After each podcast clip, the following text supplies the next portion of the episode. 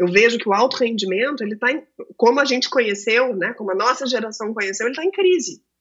Né? Porque o no pain, no gain, que a gente aprendeu, né, o sangue nos olhos, vá para morrer, né? Quantas falas assim, né? A gente coleciona, né? Agora é a hora da, da morte. Gente, que isso? Que morte? Ninguém quer morrer, não.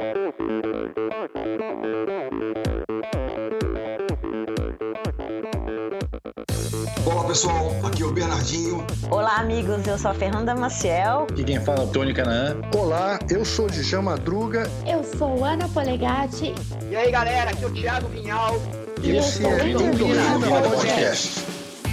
Sou Michel Bogli e aqui no Endorfina Podcast você conhece as histórias e opiniões de triatletas, corredores, nadadores e ciclistas, profissionais e amadores. Descubra quem são e o que pensam os seres humanos que vivem o esporte e são movidos à endorfina.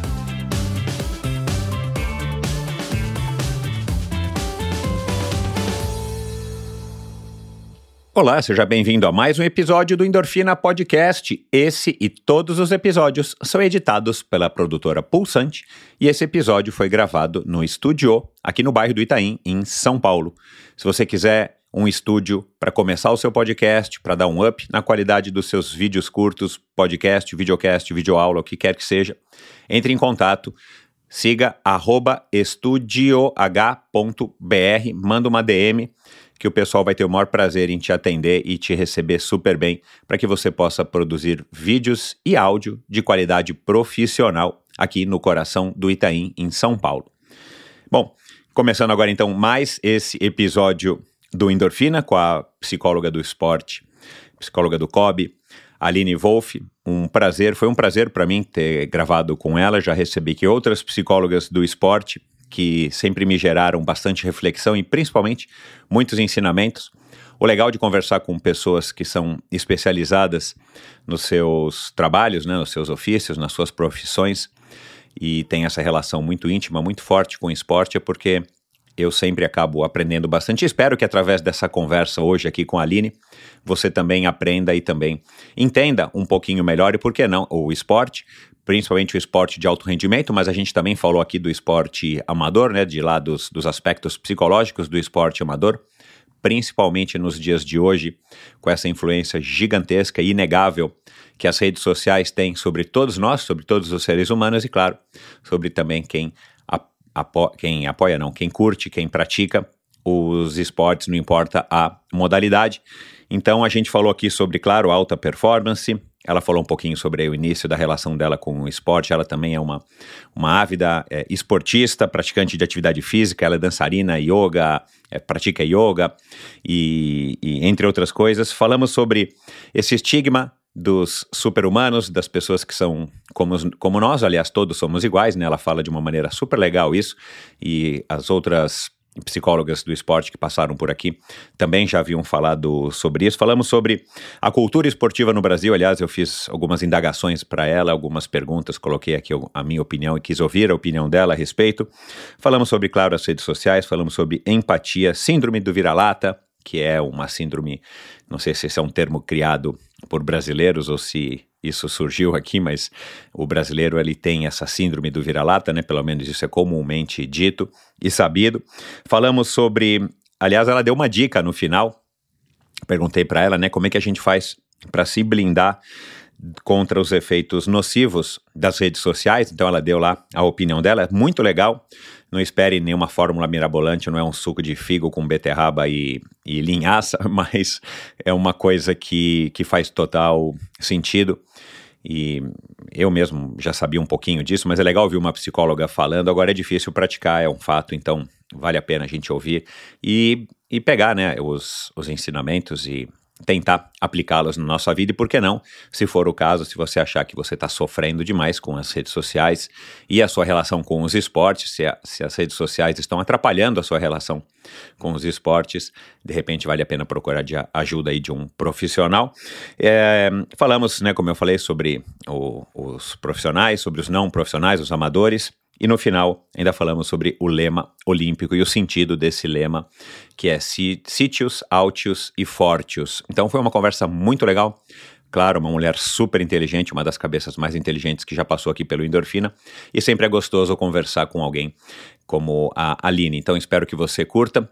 Se você é novo aqui no Endorfina, está chegando por conta da curiosidade ou já conhece a Aline e quer conhecê-la, é, e, e, quer ouvir mais um pouquinho sobre a Aline, seja muito bem-vindo. Se você já é um ouvinte do Endorfina, recomendo, tanto para ouvintes quanto para quem não é ouvinte ainda, está se tornando ouvinte agora, que ouça os episódios mais recentes lá no meu site, endorfinabr.com.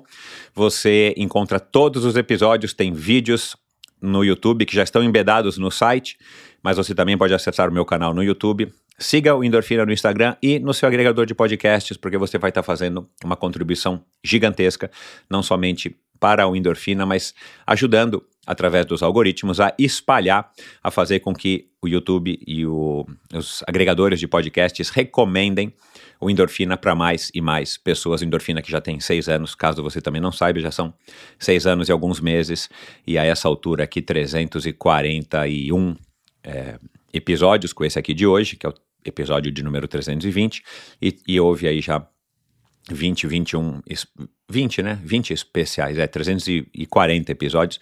20 episódios especiais aí nesses últimos seis anos. Então, vá lá, endorfinabr.com. Lá você encontra todas as informações a respeito desse projeto. Você pode assinar a newsletter semanal, você pode apoiar financeiramente esse projeto, contribuir com uma quantia mensal, também faz uma diferença enorme. Então visite endorfinabr.com para ficar por dentro aí de todo o projeto, de todo esse projeto que eu lancei há um pouquinho mais de seis anos, lá em 2017. Então é isso, vamos lá para mais uma conversa. Afinal de contas, quem é que não gosta de uma boa história, não é verdade? Ela sempre praticou diversos esportes e atividades físicas. Até hoje é uma daquelas pessoas que não consegue ficar parada. Jogou capoeira por muitos anos e depois praticou Muay Thai. Na faculdade entrou para o time de basquete seu fascínio pela prática esportiva a levou a escolher o esporte como área de trabalho. Formada em Educação Física e Psicologia, mestre e doutora em Psicologia e especializada em Terapia Cognitivo-Comportamental, é diplomada em Saúde Mental pelo COI, foi líder na área de preparação mental do COB de 2014 a 2022 e atualmente é responsável pelas ações de saúde mental do Comitê Olímpico Brasileiro. Atuou como psicóloga clínica em atendimento a adolescentes e adultos e no acompanhamento de atletas de alto rendimento e olímpicos há mais de 17 anos. Conosco aqui hoje a mãe, esposa, psicóloga clínica e do esporte, escritora e palestrante, educadora física e terapeuta focada nas emoções, a curitibana Aline Arias Wolff. Oi Aline, como é que vai? Tudo bem? Olá, Michel, tudo ótimo. Prazer imenso estar aqui contigo hoje. Que bom, prazer é meu. Estou é, super animado aqui com a nossa conversa, né? E, e, eu, eu não sou um, quer dizer, não sou nem perto de um entendido de psicologia esportiva, mas eu gosto do tema porque eu gosto de esporte e a gente observa o comportamento das pessoas, né? E como eu estou no esporte já faz muitos anos, e eu sou um cara curioso e tal, assim, eu tenho um, olhar que às vezes eu capto algumas coisas que já percebi que ao longo do tempo foram fazendo sentido, né, assim, na, na minha construção aqui, na, do meu raciocínio, mas eu vou querer tirar talvez algumas dúvidas aqui contigo, fazendo aqui uma, uma pequena consulta aqui, não, não para mim mesmo, mas é, com relação às minhas opiniões e o que eu tenho observado por aí. Mas eu queria é, começar é, nas nossas conversas preliminares, né? Você falou que você é, já lutou Muay Thai, que você já lutou de uma maneira até bem, bem assim, empenhada, né? Você disse com bastante agressividade e tal. Eu não entendo quase nada de lutas marciais, assim, agora não sei nem dizer o que, que é o Muay Thai diferenciar de outras lutas marciais. E você disse que também gosta de cozinhar e tudo mais.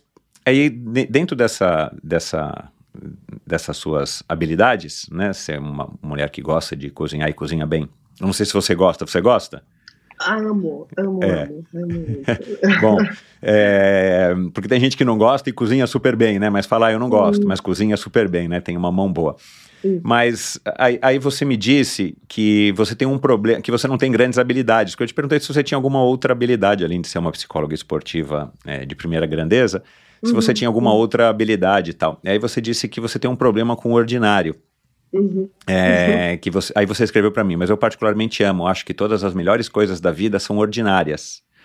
Aí eu, talvez eu queria fazer uma pergunta filosófica aqui. É, por serem as melhores, já por definição, elas não são então extraordinárias? Hum, é verdade, né? Muito boa reflexão. Porque, a, às vezes, né, e, e, e, sobretudo assim, eu trabalhando a minha vida toda, né, com alta performance, né, eu acho que a gente cria uma ideia de que tudo tem que ser alta, né, de que ah, a gente sim. tem que, que, ter coisas fora da média, que o medíocre é ruim, né, Michelle? Uhum, uhum. E aí, e, e e isso, assim, né, as, as melhores coisas das vida, da vida, as coisas que realmente marcam, são coisas rotineiras, são coisas do dia a dia, são coisas ordinárias, né? E que muitas uhum. vezes a gente olha, assim, para né, como as pessoas veem isso, vem quase como, ah, isso é médio, né? Só que uhum. Isso faz parte, né, de, de algo muito importante na nossa vida. É, então, o fato né, de eu não ter, assim, ah, eu fiquei pensando aquela pergunta me, me fez refletir muito. Assim, gente, o que é, né? Não tem nada, assim, eu não falo chinês, né? Eu não tenho uma, uma, uma super habilidade, assim, que as pessoas, nossa, a Aline faz isso. Não, né? São habilidades ordinárias. Eu sei cozinhar, eu sei, né, é, é, enfim, pratiquei muitos anos algumas coisas na minha vida, como Muay Thai, como capoeira, como teatro, uma época. Mas assim, isso não é nada extraordinário, mas nem por isso é algo que diga menos sobre qualquer pessoa, né? Eu acho que realmente a gente a, a gente às vezes perde um pouco né? E isso todas as pessoas, o apreço pelo ordinário, o apreço pelo rotineiro, né? E isso, é, isso também é um ponto importante para a saúde mental de todo mundo, né? Eu acho que quando a gente consegue assim valorizar isso, olhar um olhar compassivo e de admiração para essas coisas pequenas que não são extraordinárias, mas que são extraordinárias, né? Porque uhum. isso é disso também que é feito a vida, né? Dessas pequenas várias coisas que somadas né, se transformam em algo grande, né? Em algo que dá o colorido para a vida e faz tanta diferença. Oi, pessoal, tudo bem? Pamela Oliveira Sim, a nossa jornada Pro continua e nossa próxima largada será no Hawaii, no Ironman, dia 14 de outubro. E para eu conseguir aquecer ainda mais esses motores aqui, eu quero convidar todo mundo para um treinão aberto que vai acontecer no dia 27, lá no Parque Ibirapuera, a partir das 7 horas.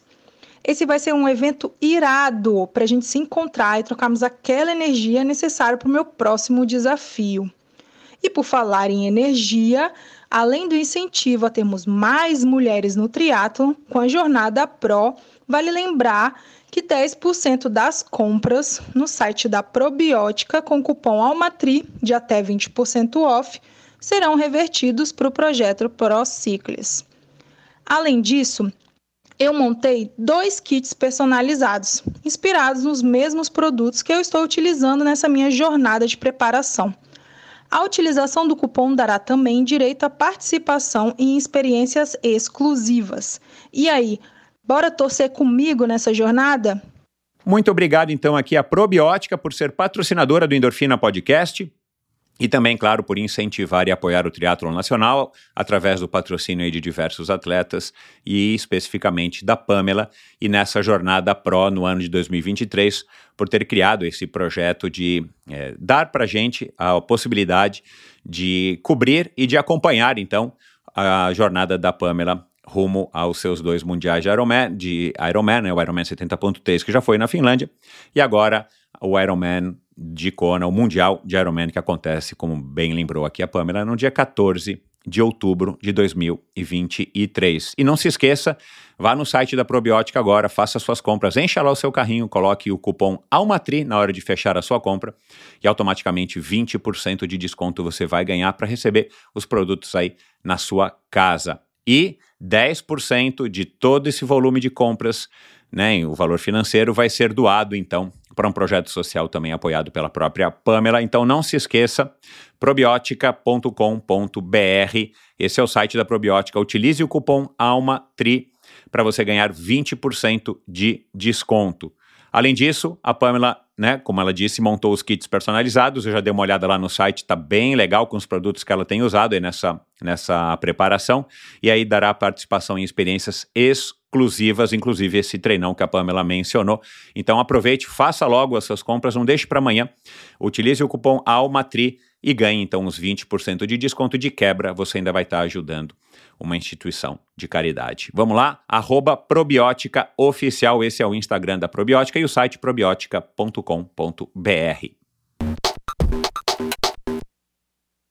Olha, é, com base nisso que você falou agora, qual seria a principal diferença entre um atleta de alto rendimento e um não atleta, ou um atleta que não tem um alto rendimento, que não busca um alto rendimento? É, o que, que diferencia esses dois seres humanos? É, eu acho que assim é uma questão de contexto, tá? É, isso eu sempre conto, assim, eu sempre faço questão de dividir isso quando eu faço palestras e que é, o meu início, aí eu vou contar um pouco dessa história, assim, o meu início no, no, esporte e o meu desejo de trabalhar com esporte, que veio desde muito cedo né, na minha vida, sempre foi é, guiado por um fascínio por essas habilidades extraordinárias do que a gente vê nos atletas, né? É, é sempre foi fascinante para mim essa coisa deles conseguirem é, criar história, né? estabelecer marcas nunca antes vistas, recriar uma forma de saltar. Eu acho isso assim, sempre achei isso uma coisa completamente fascinante. E de fora, eu via isso como algo super humano. Né? Só que de dentro, eu aprendi que isso só é possível de ser feito por humanos. Não existe né, nenhuma habilidade. Super-humanos, ó. Exato. Muito bom, bem isso, né? Não existe nada que não esteja no campo né, do humano. E quando eu realmente entendi isso, e eu conto assim, foi quando eu realmente comecei a ajudar atletas. Então, porque antes eu fazia algo que estava nos livros, que eu aprendi, né? Mas assim, não, não, não era realmente o que fazia diferença. Né? Quando eu realmente entendi que o que faz os atletas conseguirem tudo que eles conseguem são habilidades humanas, é a sua humanidade que faz isso. Isso foi uma virada de chave na minha carreira, porque eu consegui sim realmente ajudar, porque eu me conectei com a coisa certa, né? E, e não com essa ideia que eu acho que às vezes traz uma coisa né, que, que, que afasta os atletas da sua humanidade né, e acaba não fazendo com que a grandíssima alta performance aconteça, né? Porque fica muito burocrático, né? Fica uma coisa muito né, encaixotada. E não, não é assim que as pessoas funcionam. Então, respondendo à tua pergunta, o que diferencia é o contexto, é a estimulação. Eu realmente acho que todos, todas as pessoas têm condição de fazer qualquer coisa.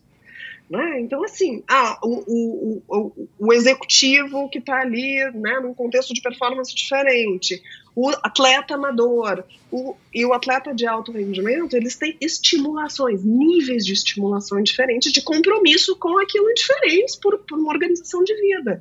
Né? Mas, assim, eu não vejo realmente que tem algo ali que aqueles atletas têm que outras pessoas não possam ter. Né? Eu acho que é uma escolha. Eles escolheram aquilo e essa escolha foi sendo reforçada ao longo da vida. Né? Mas eu acho que todas as pessoas têm essas, né, têm essas capacidades, vamos dizer assim. Eu sou bem contra, né, e eu já cansei de responder essa pergunta, assim, desde que eu comecei a trabalhar, os treinadores, isso já, já, já, felizmente diminuiu muito, mas assim, os treinadores perguntam, ai Aline, mas assim, faz um, traça aí um perfil, me diz qual que vai funcionar e qual não vai, não existe isso. Entende? Não existe, porque é, é algo tão singular e cada pessoa pode se desenvolver sim dentro da sua singularidade. Né? Então, assim, eu acho que, primeira coisa de tudo, a, a, a grande diferença é escolha, é protagonismo, né? Ah, existem sim habilidades que vão facilitar esse processo? Sim, sejam elas físicas, sejam elas psicológicas, mas assim, nada é taxativo de não pode. Se tu não tem isso, então tu não vai poder ser atleta. Discordo. Eu acho que isso é bem, né, é, é bem reducionista, na verdade. Uhum. Eu acho que todas as pessoas né, têm isso porque isso tá numa, é uma capacidade humana, né? E isso eu acho incrível. Né? E, e, isso me fez ainda me apaixonar ainda mais. Quando, quando, eu, quando eu consegui detectar isso, eu disse, cara, é, isso é fascinante, é mais fascinante. Né? Porque isso abre possibilidades infinitas. Né? Isso né, torna a jornada muito mais gostosa também. Você já, já chegou a pegar algum paciente, algum cliente que tinha problemas psicológicos ou barreiras, né? Não sei, não sei qual é o nome técnico, mas questões psicológicas que eram tão, tão graves ou tão presentes perto de outras que você por acaso achou que não daria certo para essa pessoa ter um alto rendimento, né? Hum, eu já peguei várias situações assim no céu, né? Várias, tá? Várias pessoas com assim histórias de vida muito difíceis, né, é, questões clínicas também, diagnósticos clínicos. Tá?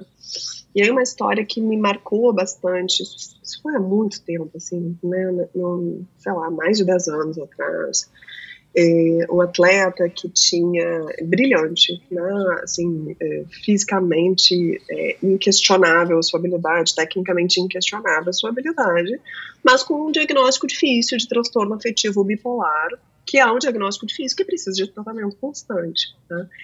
E eu ouvi de um diretor, na época, exatamente isso. Né? Eu chego a ficar arrepiada, assim, porque eu ouvi exatamente essa, essa fala dele, assim, e ali, então, se ele. Né, porque eu precisei levar isso, obviamente, com o consentimento do atleta, né, para que a gente pudesse conseguir isso. Eu estava num clube na época. Conseguir o tratamento para esse atleta conseguir desempenhar, assim, né, tá ali funcional para treinar e para competir. E aí eu ouvi nesse, né, né, nesse momento né, de trazer essa situação, eu ouvi exatamente isso do diretor. Ah, então ele não pode ser atleta de alto rendimento. Isso né, tira ele dessa condição. E aquilo foi, para mim, um soco no estômago. Né, porque isso, isso nunca passou pela minha cabeça. Né, e isso e, e, realmente era uma coisa assim, intuitiva até, porque a gente não tinha o nível de discussão que a gente tem hoje, sabe, Michel, sobre saúde mental, sobre o quanto é, isso é algo que os atletas podem sim ter e funcionar e continuar sendo atletas. Isso eu estou falando de uma realidade de 10 anos atrás, né? E aquilo foi assim tão, tão impactante que a minha resposta foi assim: não, claro que ele pode. Ele pode, porque ele só precisa tratar isso. Ele precisa ter condições de tratar isso, né? É, só que não, né? Aí precisa ver se aquela pessoa vai ter condição financeira, se ele vai ter apoio, suporte do clube para fazer isso. Isso não, né? Esses tratamentos não são tratamentos baratos, dependendo da condição socioeconômica do atleta. E a gente tem essa realidade no Brasil. A grande parte dos atletas não tem condição, assim, a gente, né, a gente enfim, tem pouquíssimas modalidades que têm um suporte, que tem, né, e pouquíssimos atletas que têm essa condição completamente facilitada, né? A vasta maioria não tem, né? E, é, e, e a questão, assim, todas as pessoas, se tiverem o tratamento adequado, podem se reabilitar e funcionar, né? Vai ser mais difícil para essa pessoa, ela vai ter que ter um nível de suporte maior, vai ter que ter um nível de suporte maior. Do mesmo jeito que se essa pessoa tivesse diabetes, ela teria que ter um nível de suporte para conseguir é, treinar e competir no alto rendimento. Mas a gente sabe que tem atletas que têm diabetes, a gente sabe que tem atletas que têm condições né, que são mais difíceis e que conseguem, né? Só que precisam de um nível de suporte maior. Então, assim, de novo, não é algo que, né, e eu nunca vivi algo que eu tenha pensado assim, isso não dá, né, isso não tem condição. Teve momentos, atletas gravemente deprimidos, atletas num período de crise que precisam estar ausentes de um período de, de treinamento mais agudo, com mais volume, com mais carga, porque não dá conta disso, né? Mas isso é temporário, como uma reabilitação. Né? E isso eu sempre explico para os atletas. ó, peraí, se tu tivesse com a perna quebrada, tu estaria treinando? Porque os atletas, eles são tão, né, isso é tão internalizado, sabe, que eles, é, que eles têm que fazer, que eu já tive atletas muito deprimidos treinando todos os dias. Né, treinando forte, assim, então assim, e isso já é algo assim surpreendente, porque, né, as pessoas que estão gravemente deprimidas, elas não conseguem sair da cama muitas vezes, elas não conseguem tomar banho, elas não conseguem escovar os dentes. Imagina uma pessoa nessa condição treinar.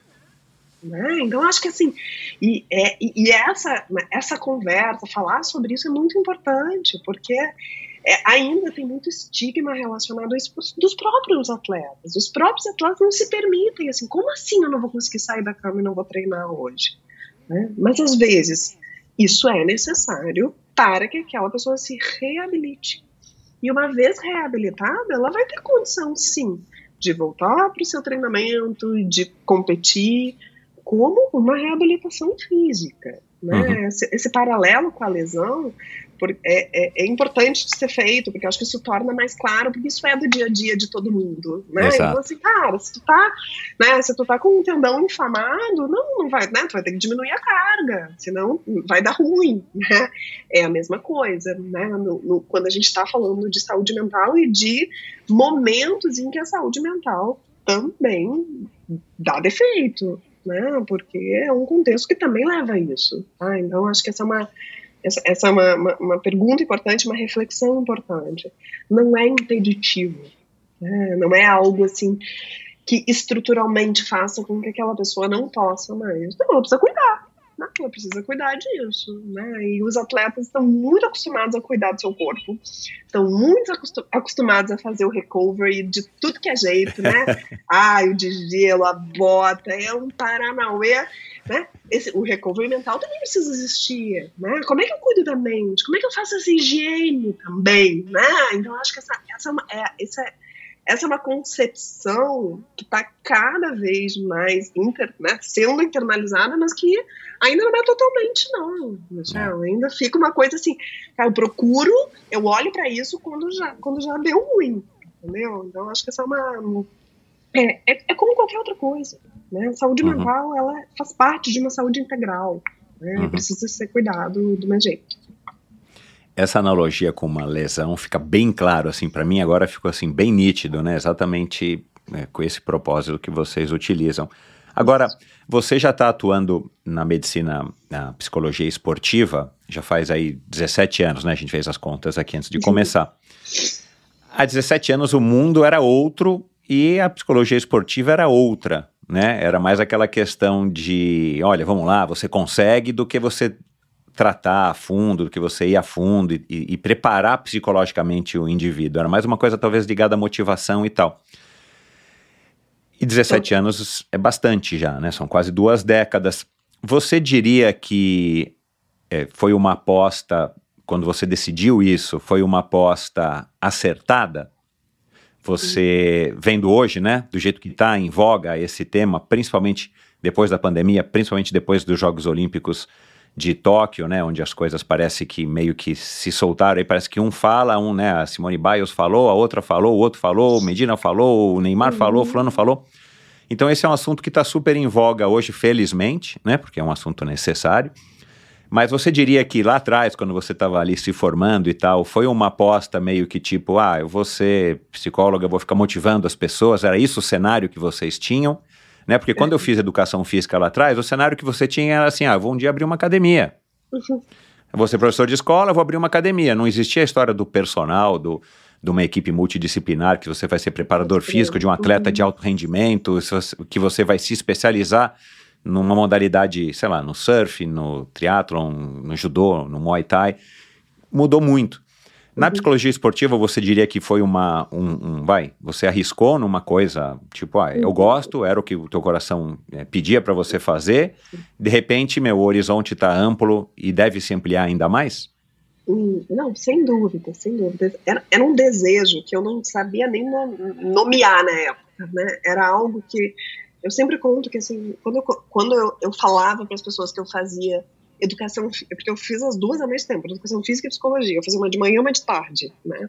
E aí eu falava Caramba, pessoas. eu achei que tivesse sido depois. Não, tá. ao mesmo tempo. Então eu entrei nas duas com 17 anos. Aí eu falava para as pessoas que eu fazia, porque eu queria psicologia do esporte, as pessoas me olhavam assim com a cara de tipo assim, que planeta que tu veio? O que, que é isso? Ninguém sabia absolutamente nada sobre a psicologia do esporte. É, mas eu sabia que eu queria a junção dessas duas coisas. E para mim sempre teve muita relação. E algumas pessoas me olhavam e diziam assim, mas não tem nada a ver uma coisa com a outra. E eu disse, como assim não tem nada a ver? É absolutamente tudo a ver, né? Enfim, para mim isso sempre teve, né? É, é a mente, o corpo, é tudo a mesma coisa. Como é que, né? Como que as pessoas acham que não tem nada a ver? É, então, assim, era algo que era tão, né, e eu acho que era muito guiado pela, pelo meu fascínio por essa, por esses grandes feitos de esporte, por essa, por, pelo poder do fenômeno esportivo, né, isso sempre me tocou, o fenômeno esportivo e o que ele fazia com o mundo e faz ainda, sempre foi algo que me fascinou muito. É, mas assim, não existia nada nessa época não tinha nada, né? E aí eu sempre tive, eu tive que buscar, assim, no, no Brasil eu era, né, eu estudava na PUC do Rio Grande do Sul, eu fazia, na Federal eu fazia Educação Física e na PUC eu fazia Psicologia. Mas eu nunca quis atuar como educadora física, eu nunca tive, assim, esse, esse nunca foi meu plano. Eu já sabia que eu queria ser psicóloga, mas eu queria entender aquele universo, porque a psicologia não me dava absolutamente nenhum input. Né? E, e, porque, assim, se a gente for olhar para o desenvolvimento da ciência da psicologia do esporte, a psicologia chegou muito depois. Quem começou mesmo foram, né, foram cientistas do esporte. Porque eram os atletas que tinham essa demanda, eram eles que viviam. Né? Então a ciência nasceu da necessidade. Né? E as ciências do esporte que desenvolveram a área até um determinado período, quando a psicologia entrou no, no cenário. Então, assim, é, tanto crescimento que existiu nesse período de 17 anos e o tanto de mudança que eu vivi né, enquanto profissional e entendendo que papel eu queria né, exercer, foram assim, né, capotou várias vezes, mudou 360 várias vezes a minha perspectiva. Porque tu tá certo, no início era algo muito relacionado ao que eu posso comparar hoje com uma coisa mais que o coaching faz, né, que é uma coisa mais assim, né, mais na ponta, mais psicoeducativa, mais motivacional, mais assim, né, ali no que está. É, é, eu não queria usar a palavra superficial porque parece que é algo ruim. Tá? Não, não, necessariamente superficial é algo ruim, mas é uma coisa que está mais na superfície. Na superfície. Né? Exato. É, mas a gente às vezes associa a superficial como uma coisa fraca. Não é verdade, né? A superfície também é importante, né? Mas assim, a psicologia, quando, quando a psicologia se apropriou dessa área, né, a gente começou a trazer um pouco mais de robustez para a própria ciência da psicologia do esporte, né? É, e aí veio muito, assim, é, o que eu sempre busquei, porque eu já sabia que eu queria ser psicóloga, é, e eu sempre atuei na clínica, eu nunca abri mão da clínica, né? Então eu me formei é, já vendo essas duas áreas. Então eu sempre tive com um pé no esporte, mas eu não fui só né, uma estudante da psicologia do esporte, eu fui uma estudante de clínica, de metodologia clínica, de psicopatologia, de formas de. desde que eu me entendi como profissional. Né? Então, assim, eu, eu nunca deixei de atuar na clínica. E, e, hoje eu vejo que isso faz muita diferença. Isso eu digo assim para todos os alunos, né, que, do, do, curso, né, que, que eu tenho junto com a, com a minha querida amiga Sâmia.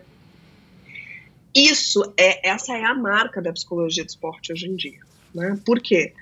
É, a, os atletas eles não são corpos que desempenham apenas, eles são pessoas que desempenham. Né? Então a gente precisa ter um profundo conhecimento sobre a dinâmica de funcionamento do ser humano. E quem fornece isso dentro da ciência da psicologia é a psicologia clínica. Tem outras abordagens importantes, como a psicologia social, a própria psicologia institucional, mas não existe nenhuma área mais desenvolvida na psicologia do que a psicologia clínica. Em termos assim de evidências científicas, né, de realmente uma, uma robustez de conhecimento. Né? E, e hoje, é, a psicologia do esporte ela está muito mais nutrida né, desses conhecimentos que foram sendo integrados né, nessa evolução. E eu realmente acredito que o que o profissional precisa hoje para dar conta desse novo mundo, né?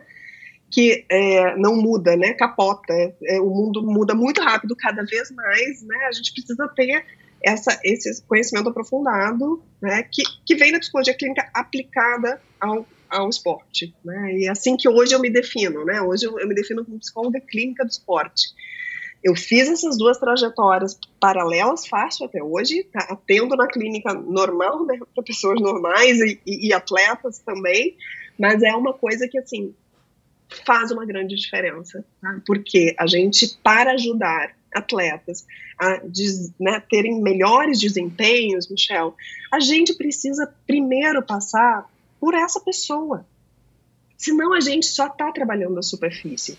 Né? Uhum. E a gente precisa trabalhar a superfície e o núcleo ao mesmo tempo. Quando a superfície e o núcleo se encontram, aí é só alegria. Né? Aí a gente realmente consegue ver mudança, aí a gente come começa a ver um processo de mudança integral que aparece no desempenho. Né?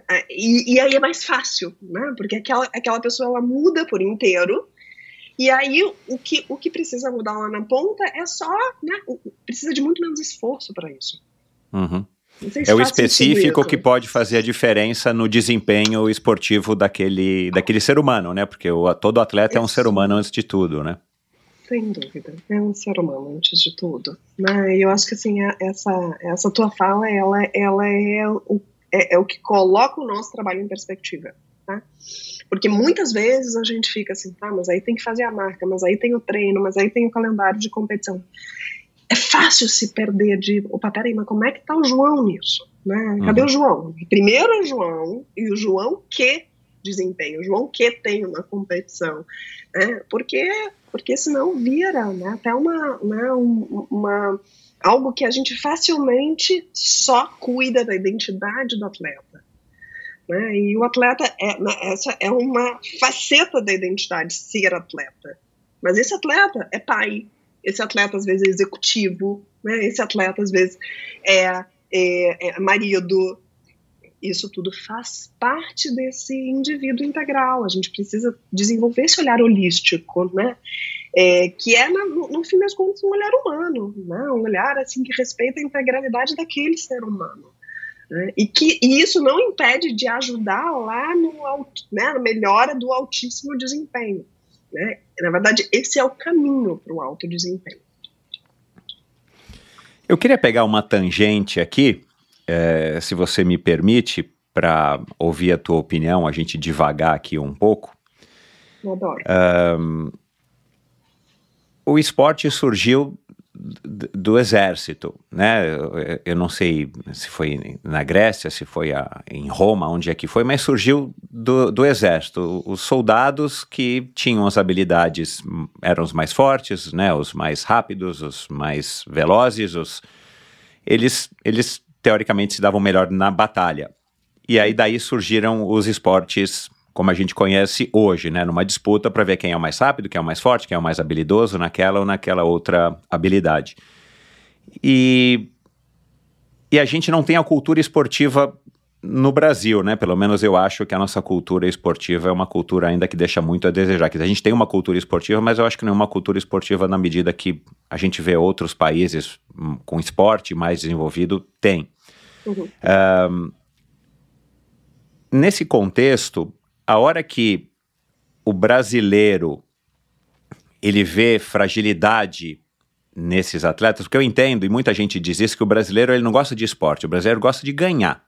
Se o Brasil está ganhando a Copa do Mundo de futebol, tá todo mundo feliz. Se o Brasil perde, é um time ruim, o técnico era ruim, o jogador não era bom, aí faltou isso, faltou aquilo e por aí vai.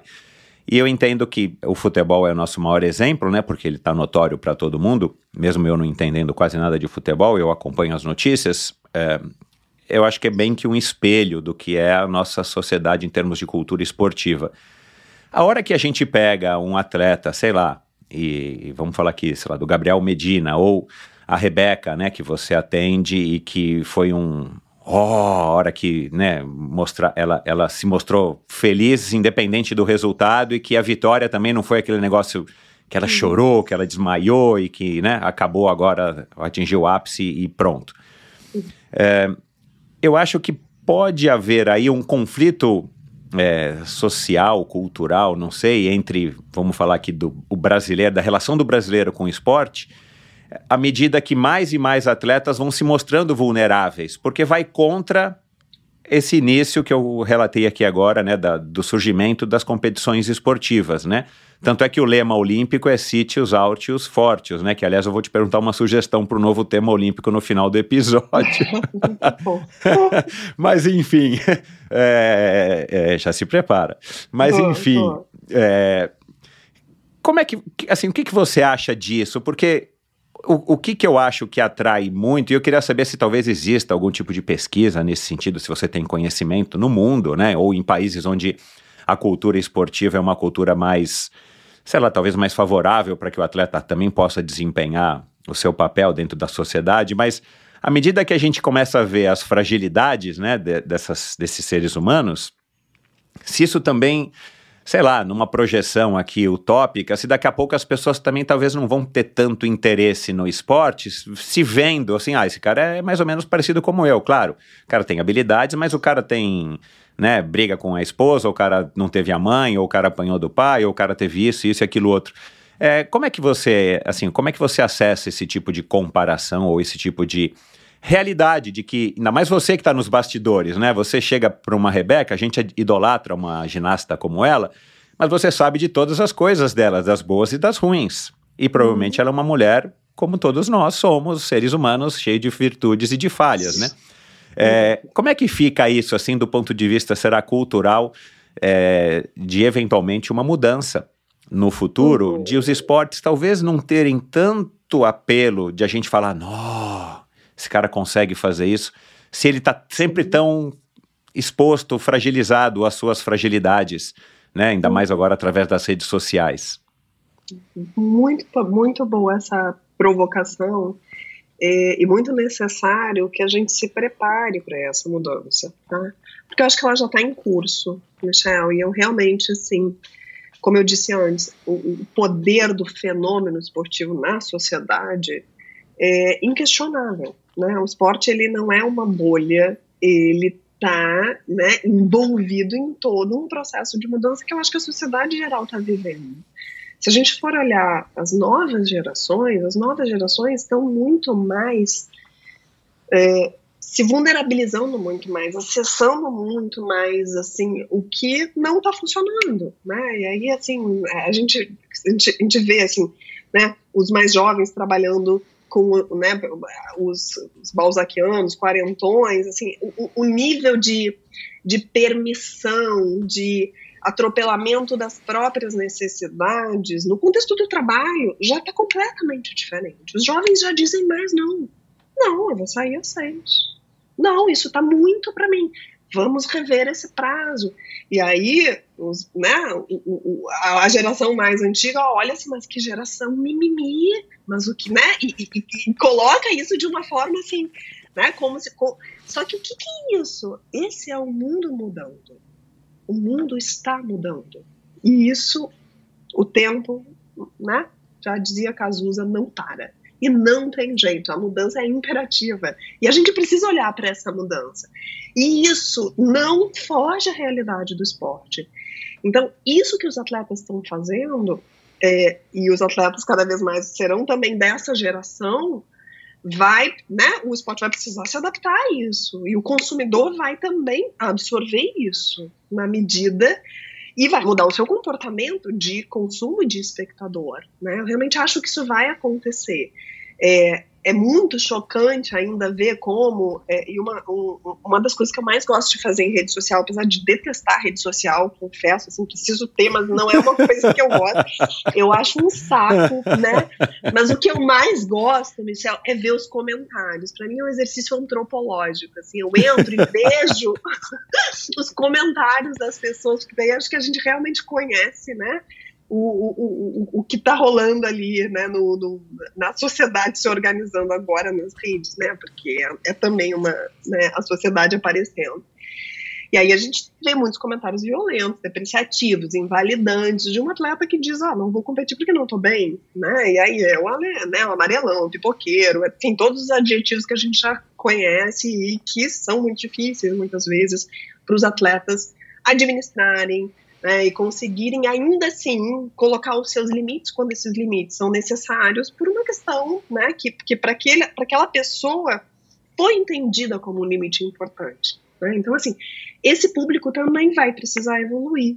Né? Esse público também vai precisar aprender com isso. Isso só tem um jeito de mudar, que é, que é começando a fazer diferente, né? Começando a falar sobre isso, começando a entender que não é porque o cara se vulnerabiliza, né, que ele vai deixar de ser excepcional. E aí eu acho que é a grande mudança.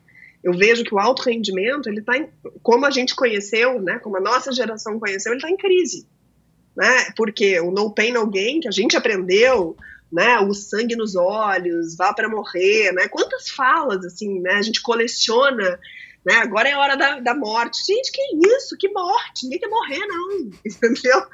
Né? Assim, e, e, e, isso é uma coisa que está assim, tá em crise. Isso, isso, esse paradigma, Michel, ele está sendo quebrado. Isso não vai voltar. Né? E aí o, o termo que eu falo muito e que eu batalho muito, né? Assim, é, e que é quase uma bandeira no meu dia a dia, dentro das instituições que eu ocupo, é assim, a gente precisa encontrar uma performance sustentável. A sustentabilidade, quando a gente vê o conceito de sustentabilidade aplicado ao meio ambiente, que é da onde veio, né? Que é possível ser rico sem destruir. É isso, né? A, a, é possível ter alta performance sem destruir, sem entrar no moedor de carne, não, não se sustenta mais assim, porque o esporte não é uma bolha, porque o mundo mudou e porque as pessoas vão precisar funcionar em alta performance, sim, mas de uma forma humanizada. Não pode ser de um jeito que sacrifica nesses corpos todos, né? Porque senão a gente o que vai acabar é que assim não vai não vai ter alto rendimento para a nova geração porque a, nova geração está não vai querer. não para isso é. não vai querer.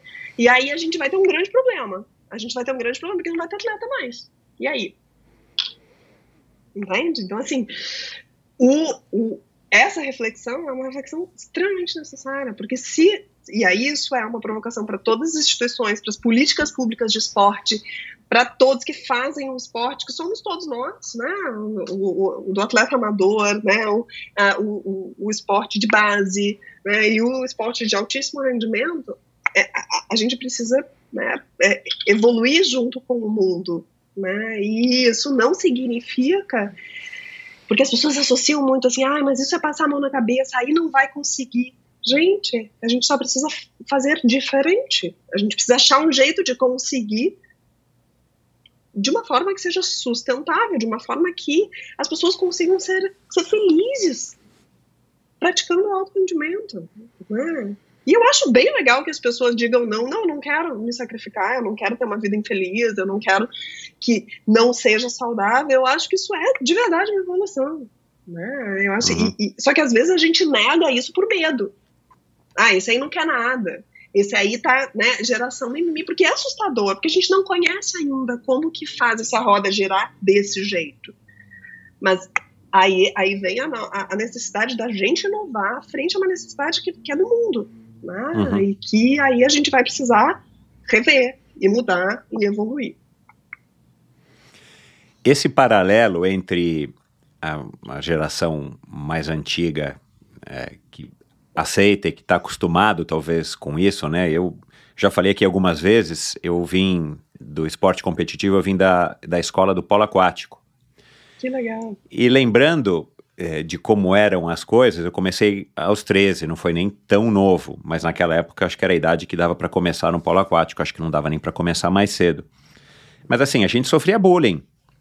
Né? A minha sorte é porque eu não me incomodava, porque eu, aí eu queria me esforçar cada vez mais para não ter que ficar pagando flexão, para não ter que ficar pulando na piscina gelada. Então eu me esforçava cada vez mais. Isso eu, eu não acho que me formei ali como um atleta, mas aquilo é, destacou algumas características que talvez eu já estivesse em mim. Aí eu consegui ter um desempenho, é, enfim, fui atleta profissional. Não, não posso dizer que talvez naquela época tenha sido alto desempenho, mas, mas olhando refletindo né, sobre a, a, cultura do polo aquático, por exemplo, que é um esporte que eu adoro e já trouxe alguns convidados, o negócio é meio que assim até hoje. uma coisa meio militar, né? É, e é óbvio que o polo aquático praticado nos clubes, principalmente nos clubes de elite, em São Paulo, no Rio de Janeiro e, e pelo Brasil todo, talvez já, não, já, já os técnicos já, este, já tenham que se atualizar, não dá para tratar mais assim os alunos, até porque né, ninguém é profissional, principalmente nesse começo de, de, de, interação com o esporte, e os pais vão reclamar porque hoje o bullying é, faz parte do nosso vocabulário, né? E que bom, né? Porque é, eu não tenho lembranças ruins, pode ser até que eu tenha algumas marcas psicológicas, né? Uhum. Des, desse período. Mas é, a gente tem uma certa tolerância a isso, né? É, eu e muitas pessoas da minha idade, do meu ciclo de amizades e tal, a gente fala mesmo dessas, ah, mimimi, ah, o cara só reclama e tal. Então a gente precisa mudar nossas cabeças, mas mais importante do que nós mudarmos, que também é, é são as novas gerações que já estão mudando. E esse paralelo de que né, as, os jovens já não querem mais se sujeitar né, a altas horas de, de, de trabalho, a altas cargas e prazos e tal e muitos jovens já não ficam nem mais 5, 10 anos numa empresa, vão mudando porque vão buscando novas coisas, né? E, hum, também estão meio que insatisfeitos, mas esse é um outro assunto. É, eu achei interessante porque explica muito na minha cabeça, assim, no meu raciocínio aqui, como que o esporte vai ter que mudar, porque, de novo, né, o esporte é feito por humanos e humanos estão envolvidos estão dentro de um contexto cultural e do século XXI, como está hoje, né? É, e ainda nesse contexto cultural, você diria que seria melhor um atleta de alto rendimento não ter acesso às redes sociais ou ainda no contraponto, dependendo do atleta, as redes sociais também servem como um estímulo. E é óbvio que não dá para a gente banir as redes sociais da vida de alguém, acho que seria. Aí seria um bullying do psicólogo, né? Contra esse paciente. Mas você acha que no, no, no frigir dos ovos, na balança, as redes sociais mais prejudicam do que colaboram com os estímulos? Olha, eu, eu, eu, vou te dar uma resposta típica dos psicólogos: depende. é, essa é uma clássica. Né? Depende, assim, depende da, da estrutura dessa pessoa, depende de como é essa relação com as redes né, é, é, existe na vida dessa pessoa. Então, assim, tudo é, é dessa, dessa particularidade, tá? Assim, eu realmente acredito, Michel. As redes, é, assim, é, não tem como voltar, tá? É, isso é algo que, assim, a gente vai, sim, mais para frente, é, acredito, ver muitos efeitos negativos, né, do, das redes, desse excesso de estimulação, né, dessa, dessa grandíssima quantidade de informação em muito pouco tempo. É, isso, assim, eu acho que, né, sobretudo para os mais jovens, assim, a gente vai colher. Né, a gente não sabe ainda o tanto de mal que eu acho que isso pode fazer, tá? É, essa é uma projeção, né? Então, assim, é, para os menores, para os jovens, né? Então, assim, idealmente evitar ao máximo, né? Até quando a gente tem controle sobre os nossos filhos, né? Tentar evitar ao máximo, porque né, é um cérebro em formação e tem uma série de coisas ali que podem trazer várias consequências negativas. Agora, falando de um atleta de alto rendimento, a rede social ela é necessária, tá? porque muitas, assim, muitos é, vivem do, dos, dos aspectos financeiros que são gerados pela rede, tá? Então, assim, não tem muito como isso sair da vida do atleta. Né? Ele precisa saber usar, né? Ele precisa entender a função daquilo na sua vida e o que, que faz bem e o que, que não faz bem. E esse é um movimento de autoconsciência. Né? Para ele saber isso, ele precisa se conhecer, ele precisa se trabalhar, ele precisa entender qual é o tempo que ele precisa dedicar para aquilo, né? o, que, o, né? o que, que aquilo é, diz sobre ele ou não. Porque, assim, os mais jovens muitas vezes se confundem sobre o valor que eles têm, dependendo do quantas curtidas tem uma postagem. Né? Isso está cada vez mais comum. Né? Então, né, isso é um trabalho de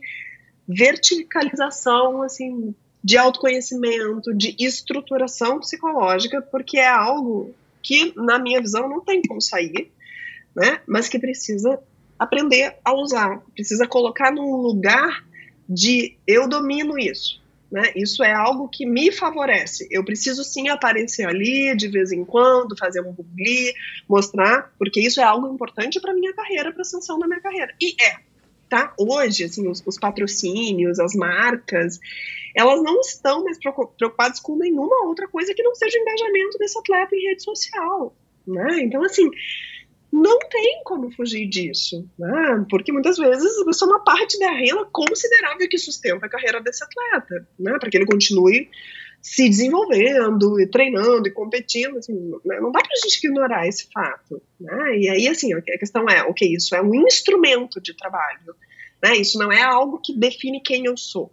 E aí é muito importante que esse atleta né, se olhe, se gerencie, se conheça, para deixar a rede social enquanto instrumento, enquanto ferramenta, né? E não como algo que é maior do que isso. Entende? Que uhum. infelizmente muitas vezes acontece, muitas vezes assim é, é o canal de acesso, é, quanto mais, né, quanto mais evidente o atleta fica, mais as pessoas se autorizam a é, falar o que quiserem, né? E aí tem formas assim do, dos atletas também aprenderem a se proteger disso, né? Como estar ali sem que aquilo me machuque, né? Porque eu realmente acho que não tem como não estar, né? Assim, ah, perto de uma competição, dentro de uma missão olímpica, a gente ajuda, orienta para que esse uso seja um uso né, mais comedido, né? mas assim, não tem uma regra também, sabe, Michel? Tem atletas que, que, que, que funcionam bem com aquilo, que se motivam, uhum. que ficam, né, que, que aquilo não distrai, então assim,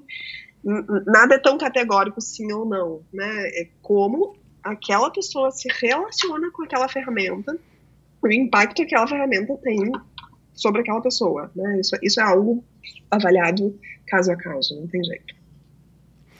Uma curiosidade aqui agora, é que a gente falou das redes sociais, é, sei lá, talvez esse problema tenha se agravado, nessas né? questões tenham se é, agravado nos últimos cinco anos, sei lá, vamos dizer que seja mais ou menos isso.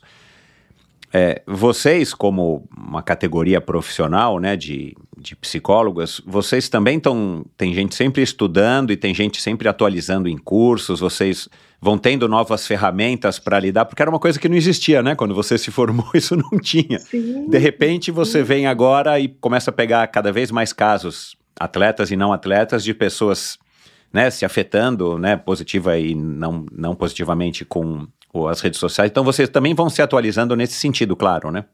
Sim, é fundamental isso, né? Porque, porque como eu disse, assim, o mundo cada vez muda mais rápido, né? Então a gente tem que estar sempre é, de olho no que está no, no, que tá acontecendo no momento e, e, e, percebendo esse impacto e discutindo com os colegas e buscando artigos e promovendo pesquisas, porque assim a gente vai né, entendendo como trazer o melhor benefício, né, e proteger o atleta dos malefícios. Assim, eu acho que isso é essa é uma preocupação constante, sabe? E uma coisa que eu sempre digo, Michel, quem escolheu trabalhar no alto rendimento com alta performance precisa também buscar esse esse alta, né? Então a gente tem que a gente tem que estar tá, tipo, aqui, mas tem que estar tá pensando no próximo passo sempre né? Não, não, não tem como, senão a gente não consegue fornecer os subsídios para esse, esse lugar que a gente, que a gente habita. Né? Então, acho que uhum. todo mundo precisa é, buscar essa alta performance dentro do seu quadrado, dentro da sua especificidade de conhecimento. E aí eu acho que está aí, né, da gente realmente estar tá atualizado e, e, e, discutindo questões que vão surgindo ali. Né? E aí acho que isso, assim, no pós-pandemia, durante a pandemia, eu acho que trouxe uma, acho que a pandemia trouxe um, aumentou, né, essa velocidade de mudança das coisas. Então, de uma é. forma muito intensa, sabe, Michel? E aí eu vejo que assim as coisas vêm surgindo é, numa velocidade grande e e todo mundo tem que acompanhar e fazer isso junto e discutir com os colegas, né, e fazer parte de eh, iniciativas que são promovidas assim, né, pelo, pelas instituições, como o Comitê Olímpico Internacional, como outras instituições, como, como alguns comitês é, que se reúnem, né? A gente, a gente faz parte do Clube dos Seis no COB, que é uma, são, são seis comitês é, olímpicos de seis países que se reúnem para discutir, né? O, enfim, o que está acontecendo, o que, que a gente precisa é, de fato pensar. É, e uma coisa que eu, que eu gosto de falar, porque o brasileiro tem um complexo de vira-lata, né, que a gente precisa mudar, assim, nós estamos aqui, né, absolutamente no, né, num caminho, numa, numa aplicação dessas novidades, assim, é, e às vezes a gente acha assim, ah, vou lá, né, vou sentar com o cara da Dinamarca, da Holanda, eles vão me trazer uma super novidade. Não, não tem nada de novidade. Eu acho que o mundo está tá num nível de globalização e que, e que é legal a gente se apropriar disso, sabe, Michel? Assim, nós estamos exatamente no mesmo lugar e às vezes até fazendo coisas na frente, né, é, e, e, e promovendo conhecimento e trazendo as nossas experiências para os outros países também contribuindo, né? Com, e aí eu tenho bastante orgulho disso, porque eu acho que é uma coisa que a gente precisa né, dizer e valorizar, porque, sem dúvida, né, a psicologia esporte brasileira está representando muito bem. Né? Temos profissionais aí que, que, estão fazendo um belíssimo trabalho, cada vez mais presente, né, participando cada vez mais dos resultados né, e da, do ciclo de preparação, e eu acho que isso é é, bacana e é exemplo né, para gente e para o resto do mundo também. Bom, eu anotei aqui, disso que você falou, é, dois tópicos que eu queria é, explorar um pouquinho. Primeiro, mais simples, você tem dois meninos, né? Que você falou que tem sete, nove anos, é isso? Não, tem sete, eu tenho dois. Vai fazer ah, sete tá certo, é, tá certo. É. Sete e dois. Mas é, eu não sei se você já percebe né, com o de 7, quem é o Matias? O de 7 é o Vicente. Vicente, tô confuso aqui. Não sei se você percebe com o Vicente que ele é muito mais esperto, talvez, do que você foi com 7 anos por conta dos estímulos, mudou tudo, né? Eu tenho, né, uma de 7 e tenho uma de 24. E, e eu tenho 53 anos já, não me considero uma pessoa velha, mas eu não sou mais um garoto, né? Uhum. E muitas coisas eu, eu começo a perceber que eu, eu, eu tenho algumas respostas, por exemplo, como minha mãe tinha quando comigo, né? Minha mãe era mais velha, 30 anos mais velha, e ia falar: nossa, minha mãe é velha, não entende disso, não quer entender disso. Mas hoje em dia, e eu conversando com amigos meus também, pais e mães, cara, as mudanças estão vindo muito mais rápido, né? As coisas mudam numa velocidade, como você falou, muito mais rápida. É, como é que vocês, né, eu imagino que você deva estar perto aí da casa dos 35, alguma coisa assim, né, se você tem 17 anos já trabalhando, como é que vocês também, você já não é mais uma garota, você vai falar com uma menina de 20, ela te chama de tia, né, uhum. e tudo bem, mas essa diferença de idade, né, que, que são anos, é uma coisa palpável, hoje em dia ela está muito maior do que foi, por exemplo, na minha geração, e na geração dos nossos pais e por aí vai, né? Como é que também vocês conseguem é, se manter nesse alto rendimento profissional, entendendo as diferenças de perspectiva? Eu tenho a impressão que hoje você ou eu, nós somos muito mais velhos para uma criança de 7 ou para um adolescente ou um adulto de 20 do que no nossos pais foram para a gente há 20, 30 anos atrás. Então essa, esse gap aumentou muito. Como é que como é que você consegue exercer a sua profissão, com, principalmente com pessoas muito novas, né? E tentar entender a realidade que eles vivem, sendo que o gap está muito maior. Muito, muito boa pergunta, Michel. E obrigada pelos 35, mas já, já tô nos 40. Adorei, ganhei o dia. Pô, é... a cara tá de 35, 33, Adorei. tá ótimo, ah, tá ótimo.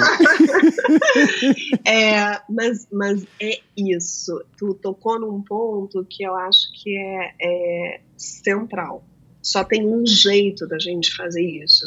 E é via uma habilidade que eu acho que é a das mais importantes para o meu trabalho.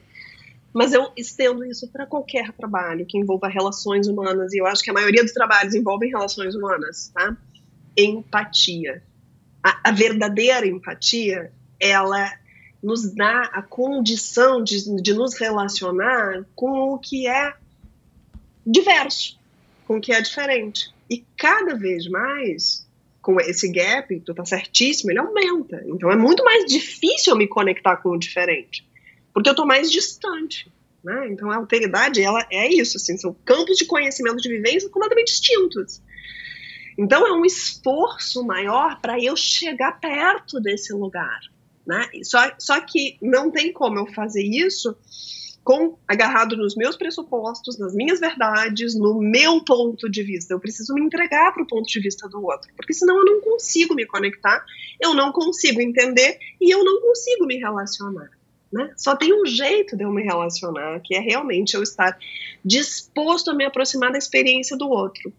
Então, quando vem um jovem, e, aí, e isso é muito legal, assim, porque é, eu não atendo, na clínica eu não atendo crianças, mas eu atendo criança atleta, né? E eu adoro atender criança atleta porque os jovens nos ensinam demais, né? Eles nos ensinam muito, então a gente aprende o, o, o, o que, que né? desde a gíria, né, que é agora o que define um monte de coisa, né, o gesto, é, o, o, isso, e aí a gente precisa estar aberto a essa aprendizagem, sabe, Michel? Porque quando a gente está aberto a essa aprendizagem, a gente consegue entender um pouco melhor desse mundo. É, a, gente, a gente compara e pensa, nossa, mas enfim, para mim isso é, né? E isso acontece muitas vezes no meu dia a dia, assim, gente, como é que pode?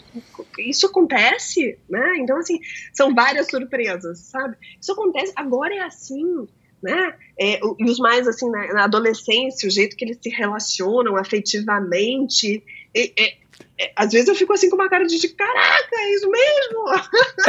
e, e, e, é uma grande aventura isso, né? Porque tu vai aprendendo e tu vai se aproximando, e aí a gente, né? Mas esse olhar empático de realmente, ai, deixa, deixa, deixa eu aqui afastar um pouco as minhas concepções, né? E eu realmente ver, cara, como é que essa pessoa enxerga o mundo? Como é que é o mundo dela, né? E aí eu consigo começar a transitar perto desse mundo, eu consigo começar a compreender, a validar, a entender que aquilo, né? E isso é também muito útil para a criação dos, das nossas crianças, né? Porque eles estão num mundo diferente, né? E obviamente a gente vai trazer as nossas, os nossos ensinamentos, coisas que a gente acredita, mas às vezes, se a gente não se abre empaticamente para absorver esse mundo, a gente também cria um olhar mais assim, autoritário. Não, tipo, é isso. Mas assim, cara, o mundo não é mais assim. Né? É, é, realmente a coisa está mudando. Né? E, aí, e aí esse, é, esse olhar empático, verdadeiramente interessado em entender a realidade do outro, é o que vai permitir com que a gente se relacione e aí dialogue tá? Porque o que a gente quer? A gente quer o diálogo, né?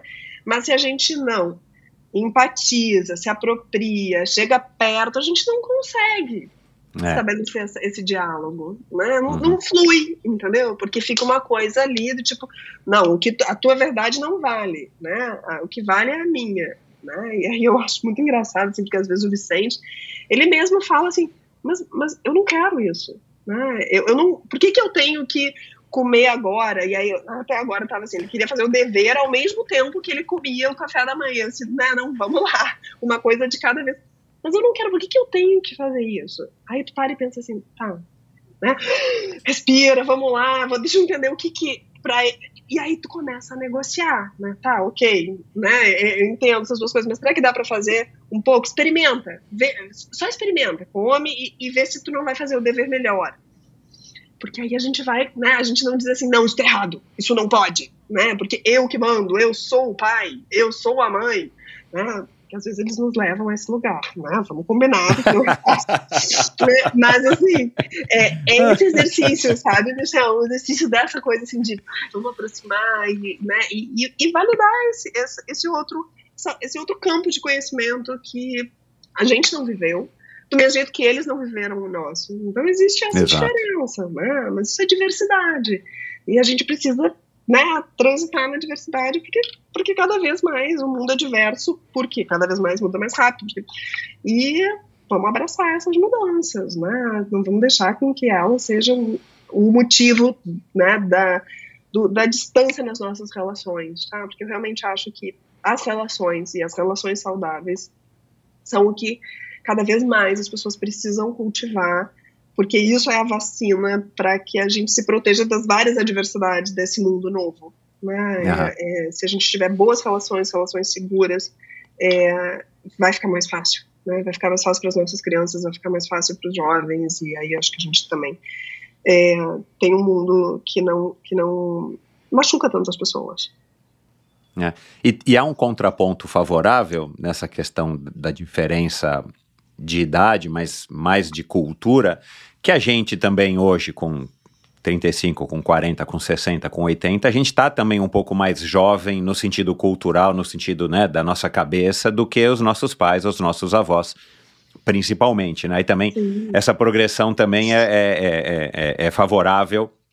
A gente, hoje em dia, a gente nunca viu tanta gente com mais idade, é, enfim, tão atuante, tão ativo, uhum. tão né, é, produzindo principalmente, né?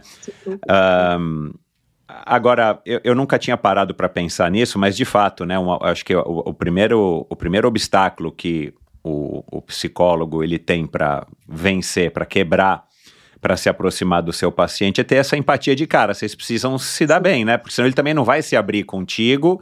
É, isso é diferença cultural de idade, né? For muito grande também, aí vai ficar um falando A, outro falando B, não, não, não tem uma linha de conexão de comunicação, né? É, e outra coisa que eu ouvi, e, e ouvi você falando aqui agora, lembrei, que é uma coisa que hum, eu não sei que tipo de efeito que isso vai dar, né? Mas a gente está aqui e, e, felizmente nós vamos presenciar isso. Nós, nós não, mas é, talvez a geração das, das pessoas que tem 25, tipo como a minha filha mais velha, acho que foi a última geração que ainda tem uma memória de uma infância sem essa história das redes sociais e desse estímulo excessivo. A gente fala de rede social, mas são todos os outros estímulos excessivos, principalmente provenientes da internet, né? É, mas é difícil a gente, é difícil, é curioso a gente imaginar que nossa infância foi de uma maneira completamente diferente da infância dos nossos filhos principalmente também por conta de que a gente não tinha essa coisa do, né, do, do, do estímulo, olha, eu preciso procurar o que, que é isso, é, já está na palma da mão, já está na, na ponta dos dedos. E eu lembro a primeira vez que a minha filha, que foi acho que ano passado, a minha filha mais nova, estava sem internet em casa, então ela teve que ligar a televisão no canal do desenho que não para, né? O desenho não tem o pause, não tem como voltar e nem escolher um outro desenho se não for num outro canal, outro capítulo daquele desenho.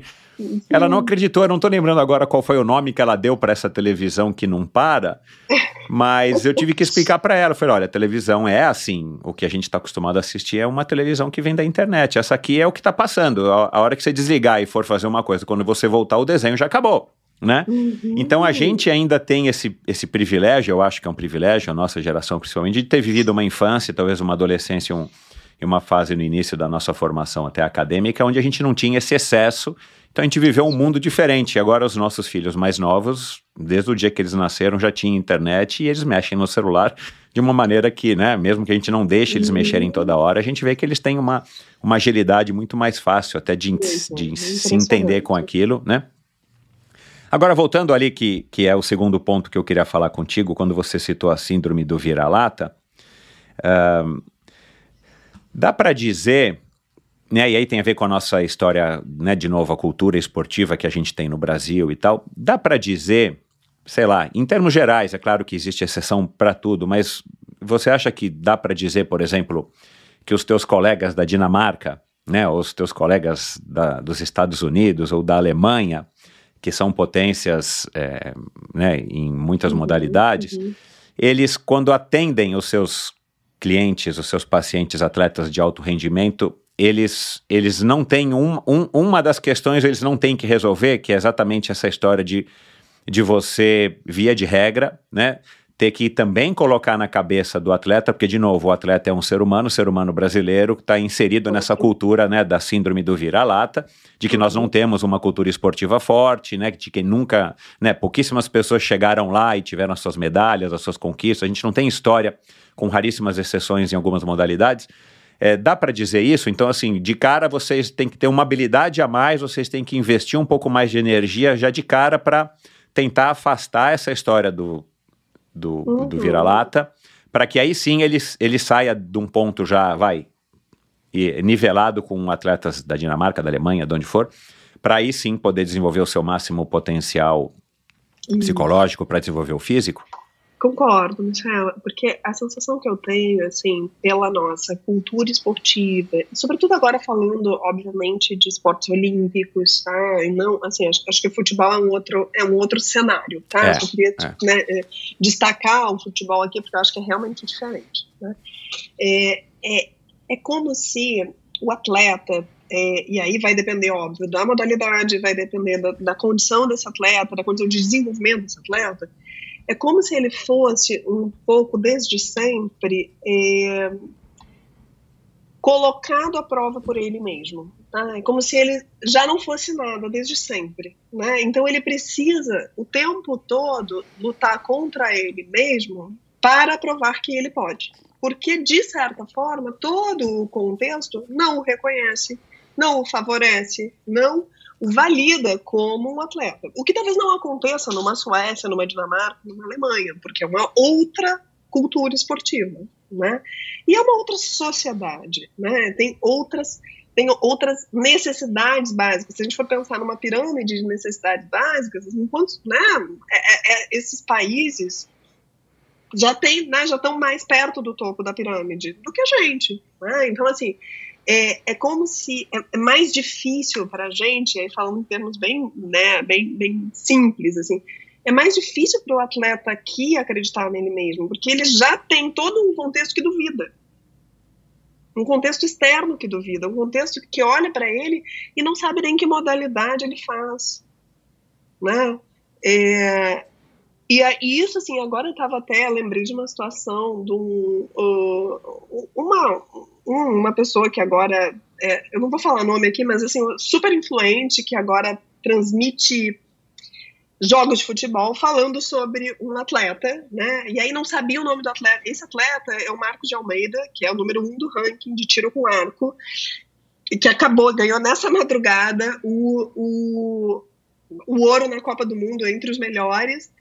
E aí aquilo, tipo, ele, ele nem sabia o nome do atleta.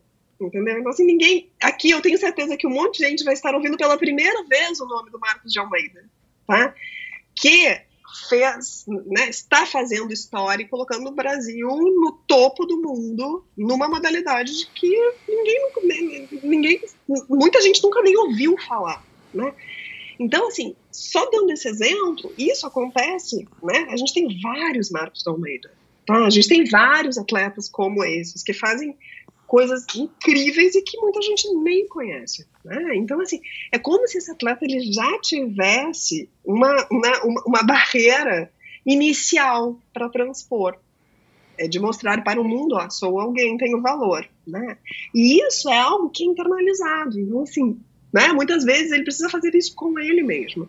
Né? Então, é como se a gente tivesse que trabalhar é, e aí, tecnicamente, isso pode ter até um nome, né, que a gente usa, que é, que, que, que, é o autocriticismo, que é a síndrome do impostor, mais popularmente conhecida, que é aquela coisa assim, de, tipo, é como se a pessoa ali no fundo, ela sempre achasse que ela tá devendo alguma coisa, que ainda não tá bom, que ela tá, de fato, não conseguindo muita coisa. Né? Então, assim, isso é algo que talvez não aconteça tanto em outros países. Mas eu estou dizendo talvez aqui porque eu nunca atuei em outros países, tá? Mas eu estou só fazendo uma projeção, é, com, fazendo esse paralelo entre as sociedades, tá? Porque é como se o esporte olímpico fosse comparado até ao que a gente vê na psicologia com né, as populações minoritárias, né, a população preta, né, as mulheres, porque é como se fosse uma coisa assim, tipo, ah, todo mundo me vê como menos. Então, eu preciso né, fazer um esforço muito grande para me provar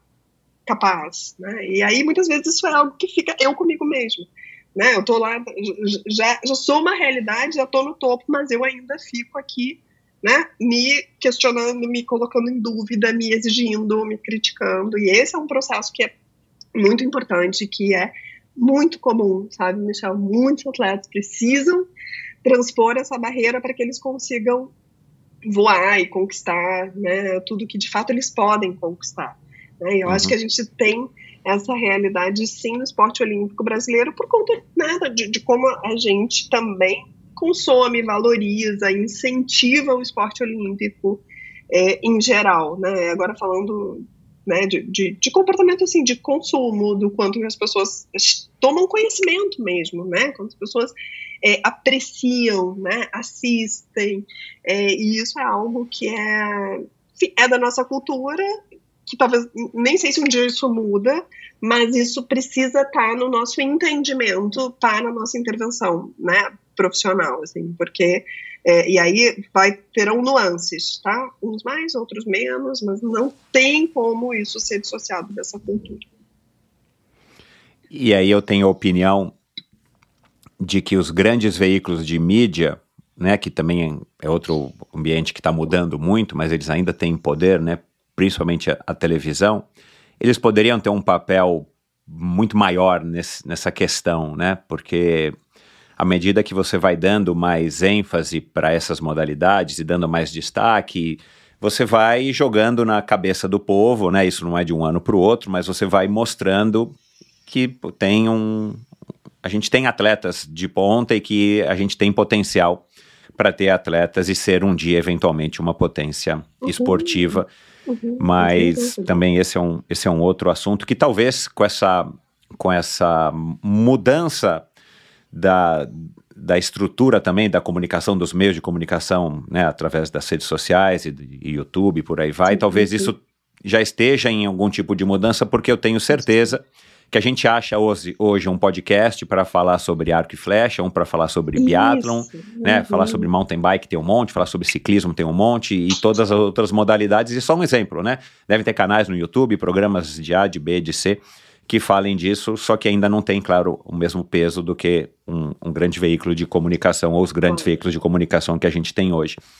É, eu dei uma vasculhada no teu Instagram e além de descobrir que você gosta de Häagen-Dazs de macadâmia e de que você tem um passaporte alemão, eu descobri uma história que eu não sabia, mas nesse final de semana, né, a gente está gravando logo após o feriado, eu acabei, numa conversa com um casal de amigos, eu acabei falando sobre isso, que é a tal da sociedade do cansaço, do filósofo sul-coreano Byung-Chul Han, não sei se é assim uhum, que se fala o nome dele.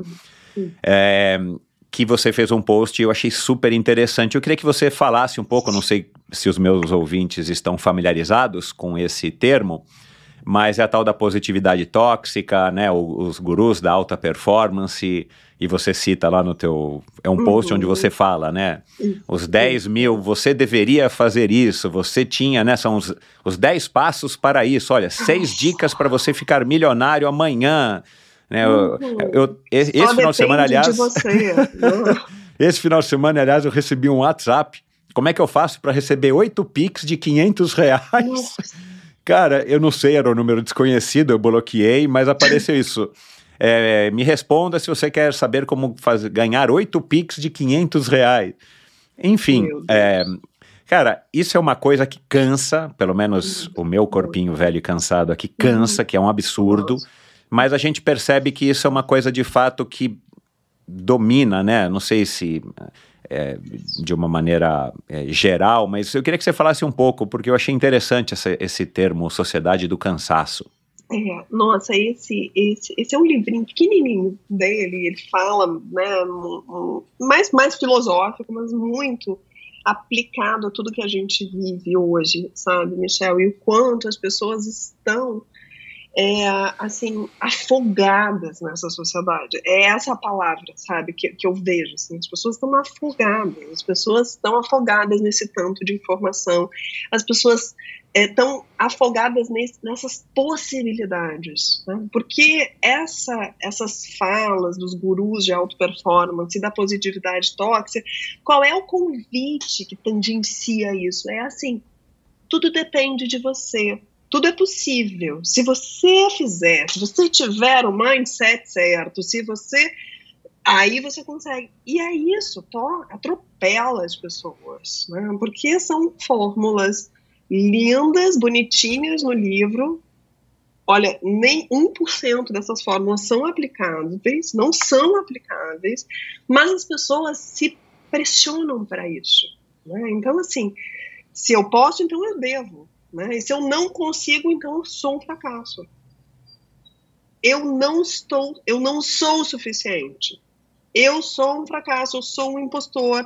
E aí vem todo, toda essa coisa do autocriticismo que eu falei que acontece lá com os atletas também. Né? Então, assim, isso é muito opressor. Né? Então, essa sociedade que convida para o desempenho constante, que a gente vai numa livraria, e, enfim, né, é, é, é, eu não li esse livro, mas já digo que eu não gosto desse título e que tem um livro que diz seja foda. Que isso, gente? Né? Então, assim, olha o convite que tá aí. Então, assim, só existo se eu for foda. Aliás, acho até deselegante esse, esse título, né? Acho nada a ver. Super Mas, assim, deselegante. é. muito, né? Então, assim, é uma coisa que, que, que, que as pessoas, se não questionarem, as pessoas vão ser afogadas, por isso irão adoecer. Né? E aí a gente vê o Brasil terceiro no ranking mundial de ansiedade. Transtorno ansioso. Medicamentos para a ansiedade. Né? Então, assim, isso é muito sério. Né? E um é dos algo primeiros grave. também que consome, né, esse conteúdo todo de internet, né? Nós temos um índice de consumo de internet, de Instagram e tal, é enorme, né? Não sei agora a estatística. Hum, Eu acho que é por aí, assim, eu acho que tá no, no top 3, né, no Brasil, pelo, pelo que eu lembro. Assim. Então, assim, é algo que a gente precisa questionar e, e até filtrar um pouco esses conteúdos, porque assim, a rede social, ela, ela e, e todas as novas plataformas de comunicação, elas democratizaram muito o conhecimento, que é maravilhoso, né? E eu realmente acho que isso é um avanço. Mas ao mesmo tempo, tem muitos conteúdos que não são fundamentados, né? E que não são veiculados por pessoas que têm conhecimento para tanto, né? Então assim, eu vejo atrocidades, né? Atrocidades irresponsáveis, falas que são muito irresponsáveis, que convidam o ser humano a se colocar em risco, inclusive. Né? E isso, no fim das contas, adoece as pessoas. Né? Eu acho que isso faz parte desse mundo de muita informação, de muito convite, ah, tudo é possível, então tu tem que fazer, tu tem que fazer, e isso é sufocante, né? Porque, porque é, é, cansa e leva as pessoas ao burnout, no fim das contas, que é um problema de saúde mundial, né? classificado pela Organização Mundial de Saúde. Né? Então, assim, isso é algo que a gente precisa olhar, se afastar e questionar, né? porque é algo que está no nosso dia a dia de todas as profissões. Eu vejo isso dentro da psicologia, de profissionais de saúde mental, né? É, é, esse, esse, essa pressão por fazer conteúdos instagramáveis, de, né? assim, de, gente, que esse termo virou algo comum na vida das pessoas, instagramável, né? Eu, eu olho para isso assim, aí eu venho tipo, tá, eu tento empatizar, mas assim, isso para mim é difícil no primeiro momento, porque isso virou uma algo tão mais central do que na minha visão deveria ser o mais central, né? Porque é, é, é uma é uma lógica de consumo também desenfreada, sabe, Michel? E que muitas vezes atropela as pessoas, né? Então, acho que, assim, esse termo é, da sociedade do cansaço, da sociedade do desempenho, no fim das contas, leva as pessoas a um autocriticismo severo, a uma sensação de fracasso que leva a aumento de ansiedade, né, a síndrome do esgotamento, depressão, no fim das contas, isso adoece. E a gente precisa entender que, ok, esse é o mundo, mas eu posso me afastar disso. Né? Eu posso entender que não, não tem um caminho fácil para auto performance. Eu sei, e várias vezes eu vou, as pessoas me chamam para dar palestra, né, em empresas e coisas, eu digo assim, gente, não esperem de mim isso. Os cinco cara, passos para vocês terem alta performance. Não, não, não, não vai acontecer. Então, assim, eu, é, o, o máximo que eu vou fazer é trazer muitas reflexões, todo mundo vai sair com a cabeça fumegando, isso aí eu faço. Então, assim, eu já digo antes, se quiser, contrato, senão, não. Porque eu não acredito nisso. Porque a auto-performance é um processo. Né? Então, assim, não tem fórmulas mágicas.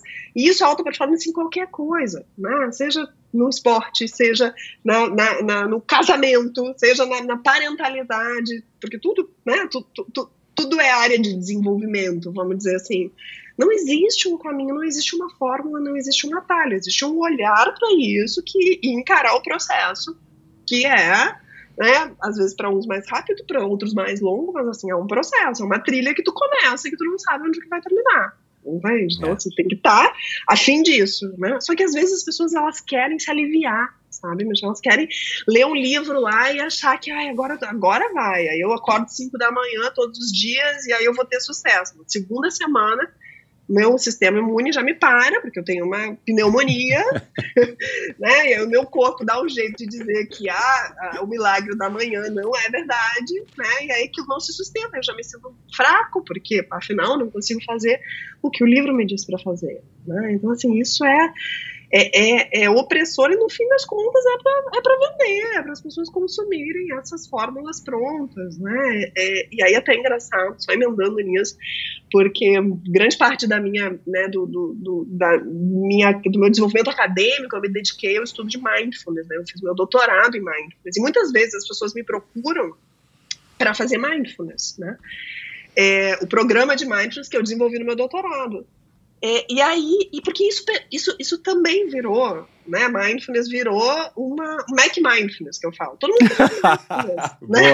Mac Mindfulness para todo mundo. Mindfulness não é isso, né? E, e aí, assim, eu já, eu, eu já, quebro a expectativa da pessoa, a pessoa já se frustra de cara, assim, não, olha, não está disponível. Mac, não estamos trabalhando mais com Mac Mindfulness, porque assim, não funciona, entendeu? Não é isso que funciona, mas as pessoas querem algo imediato, milagroso e mágico que vai me levar do zero ao 100 em dois segundos. E aí, como isso não existe, entra num processo de frustração. Né? E aí tenta achar um outro livro, uma outra estratégia. E no fim das contas, Michel, a pessoa não saia do lugar. É. Porque ela fica tentando achar a fórmula mágica do sucesso e sem encarar o processo que leva de fato a isso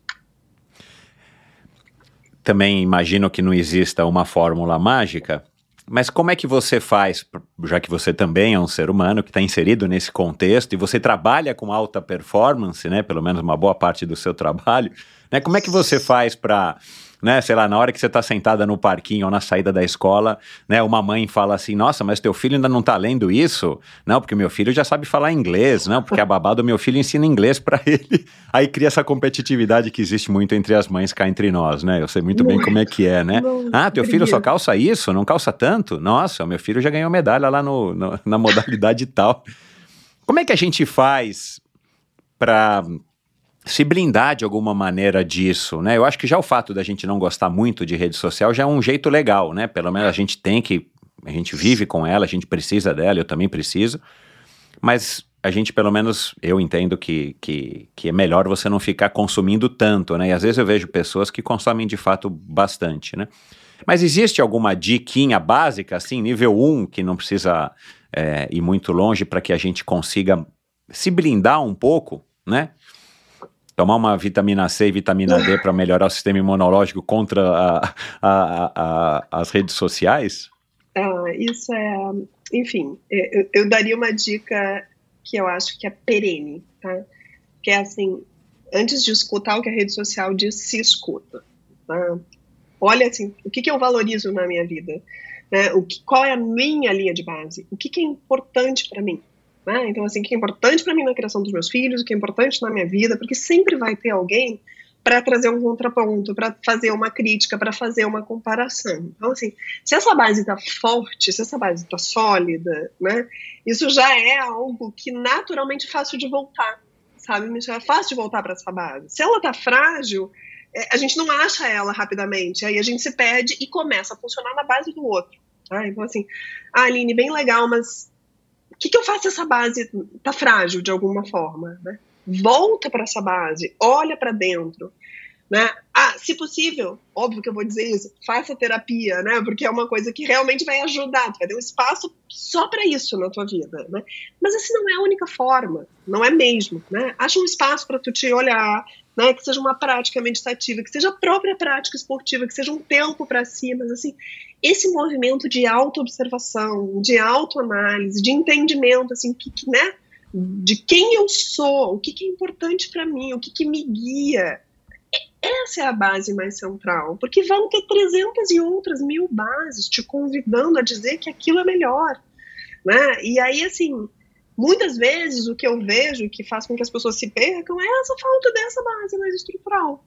Entende? E que o processo de autoconhecimento favorece. Né? Então, o que eu diria, é, é, é, né, o marco zero é autoconhecimento, fortalece essa base, saiba bem a tua própria perspectiva, que vai ficar mais fácil de tu olhar com cara de paisagem para a mãe que diz que o filho faz isso, faz aquilo, e que legal, parabéns, e aí sim, tipo, né, aquilo não entra, aquilo não faz diferença. Eu não preciso explicar para aquela mãe que o meu filho está fazendo no tempo dele, eu olho com cara de paisagem e sigo a minha vida, porque aquilo não importa, não entrou Eu não comprei. Né? Eu não comprei aquilo como crítica, eu não comprei aquilo como, ah, tô fazendo menos. Eu consigo simplesmente uhum. ficar imune a isso. É, eu acho que foi num dos posts teus que você fala, ou no, você fala, ou você escreveu a respeito da medalha, né? Que a medalha não traz felicidade.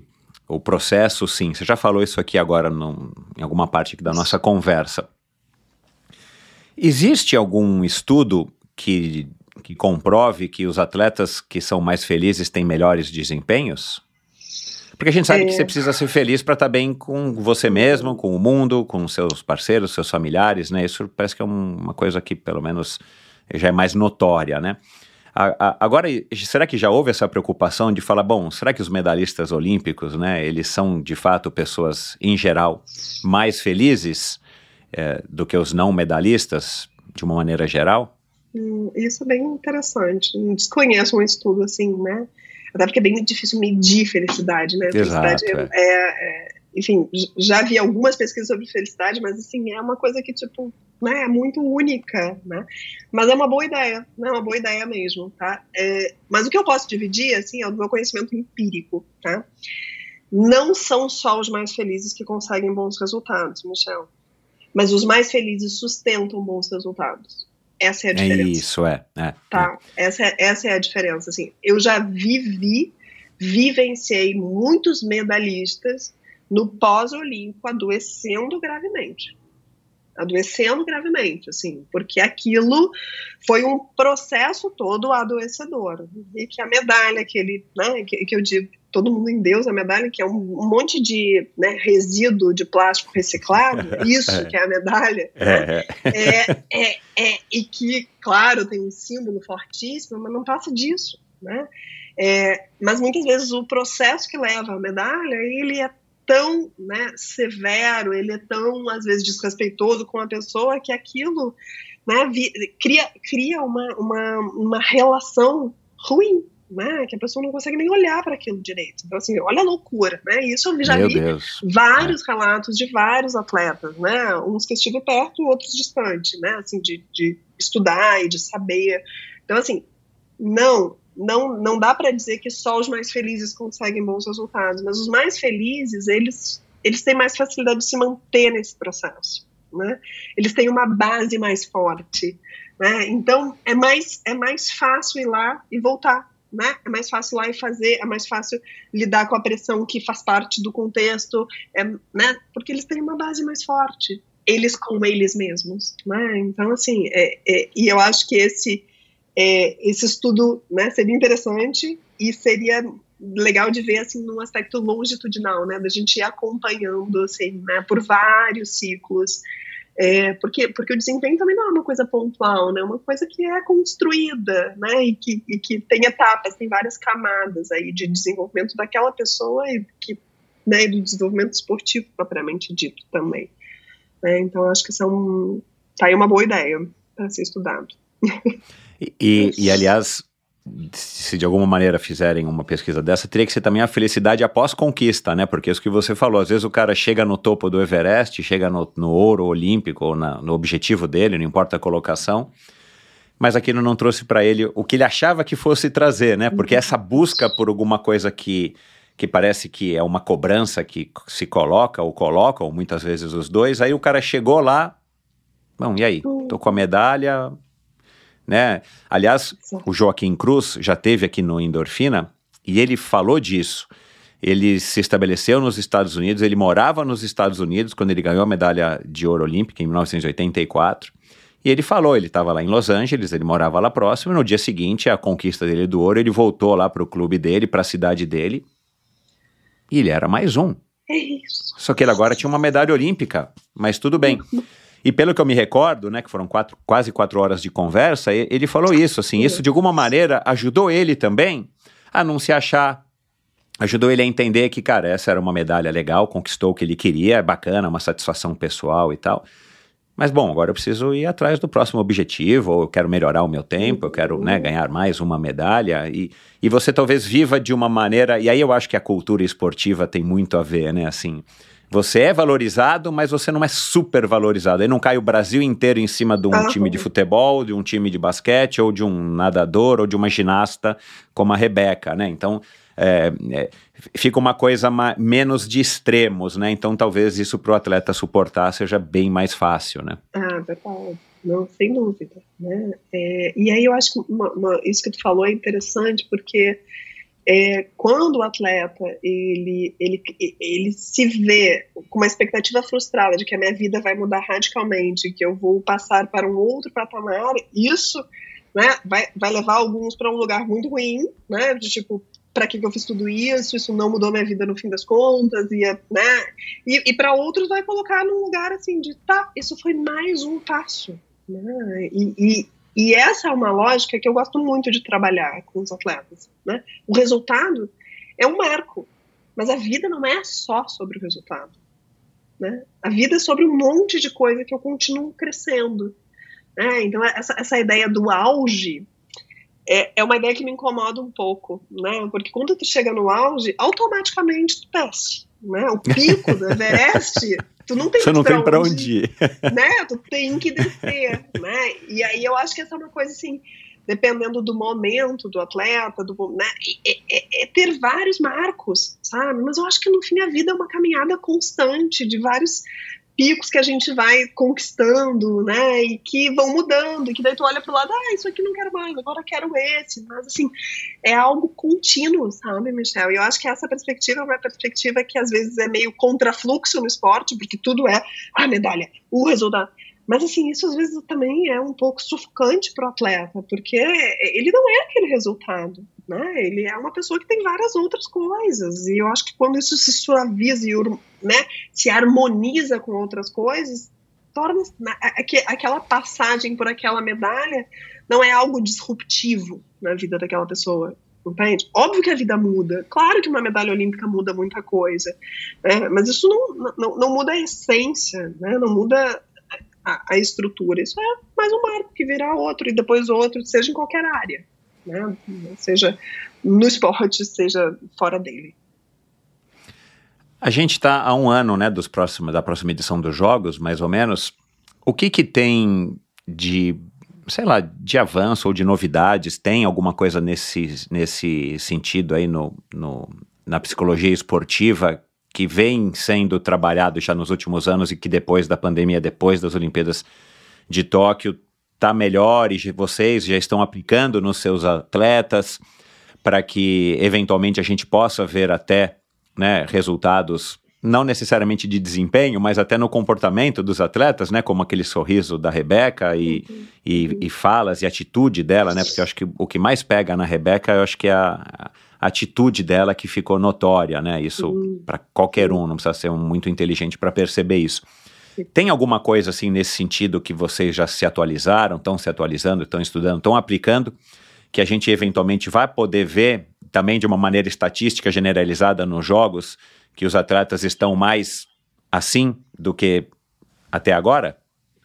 Olha, eu acho que assim é, a gente tem sempre muita, né, muitos novos conhecimentos, sempre recursos metodológicos que vão surgindo e que a gente vai aplicando, e aí cada um dentro do seu campo de, né, de intervenção, né, porque os profissionais também são diversos, cada um tem ali a sua, a sua abordagem, a sua metodologia, o seu o seu jeito de fazer a coisa, né? Eu acho que isso é, isso é super individual.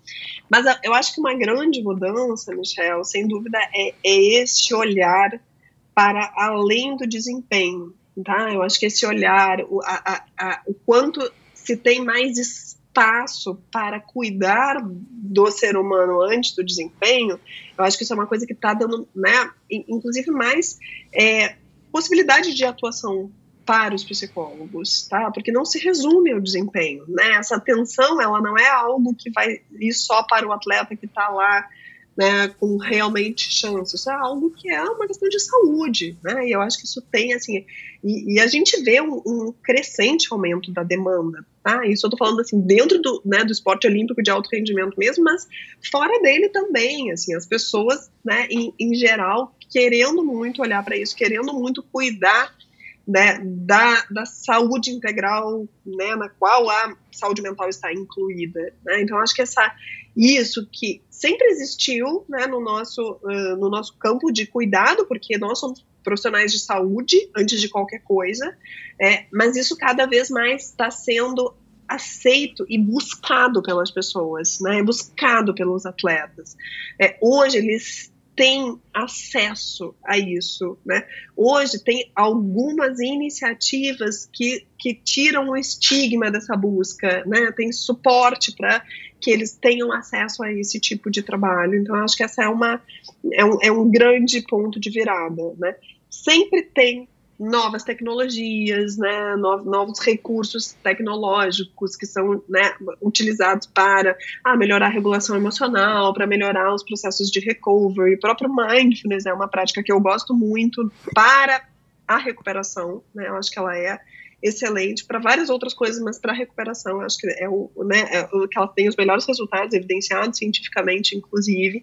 Então, assim, tem muitas, né, e, e, e dentro da instituição, hoje nas missões Pan-Americano Olímpico, a gente tem um espaço dedicado a isso, uma sala de descompressão, né, que a gente chamou, que é toda ambientada com, essa, com esse olhar. Então, assim, né, essa, isso tem evoluído e os atletas já têm esse, esse indivíduo nas suas comissões esse indivíduo psicólogo nas comissões técnicas como parte, né? Não é algo assim que que, que, que, é diferente como era antigamente. Né? Isso já é uhum. algo comum, é algo desejado, é algo que eles mesmos demandam e, e aceitam. Então, acho que essa, essa é, é, a principal inovação, apesar de não ser novo, é uma, é uma é. inovação por conta da maior aplicação. Né? Hoje a gente tem uma maior aplicação desse desse universo de conhecimento aí na prática, no dia a dia deles. Do ponto de vista do Comitê Olímpico Brasileiro, eu ainda não li nada a respeito. Eu li que as Olimpíadas de Paris vão, vão ser primeira, os primeiros jogos com a mesma quantidade de participantes, atletas, homens e mulheres. E eu nunca tinha lido nada a respeito, né? Mas acho que em Tóquio já tinha sido 45%. ou, sei bem lá, perto. Uhum. É, 49%, agora vai ser 50-50 é, o que me faz, né, assim, eu acho que faz bastante sentido. Um, e provavelmente né, vão, vão vender que Paris 24 vai ser a maior Olimpíada de todos os tempos, aquela coisa que eles também estão sempre querendo sítios altos e fortes também para o Comitê Olímpico Internacional.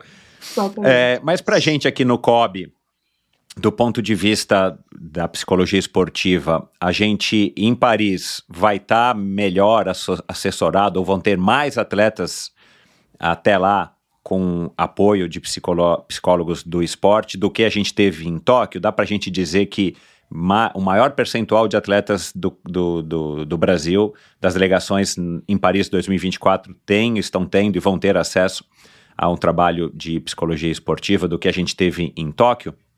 Olha, é, é, é bem provável que sim. Eu não tenho os números aqui para te dizer, né? Porque é, enfim, eu, eu não estou mais à frente dessa, né, dessa parte que sabe os números, depois eu posso até buscar e dividir isso é, com números exatos, assim, de quantos, quais que não tem, né, mas assim, a, o que eu vejo do movimento, né, dos colegas e, do, e, e dentro da instituição é um aumento crescente da demanda, muitas vezes é uma demanda que a gente até não tem perna, né, para absorver, porque temos uma equipe finita, né, não temos uma quantidade de profissionais, adoraríamos ter uma, um número maior, mas isso também aí as confederações que fazem essa outra parte precisam dar conta de também terem os seus profissionais, assim, entre profissionais COB e confederação, a gente vai ter um número bastante significativo, tá, porque isso já tem sendo algo, como eu falei, assim, de é, aceito e entendido como um, um profissional que precisa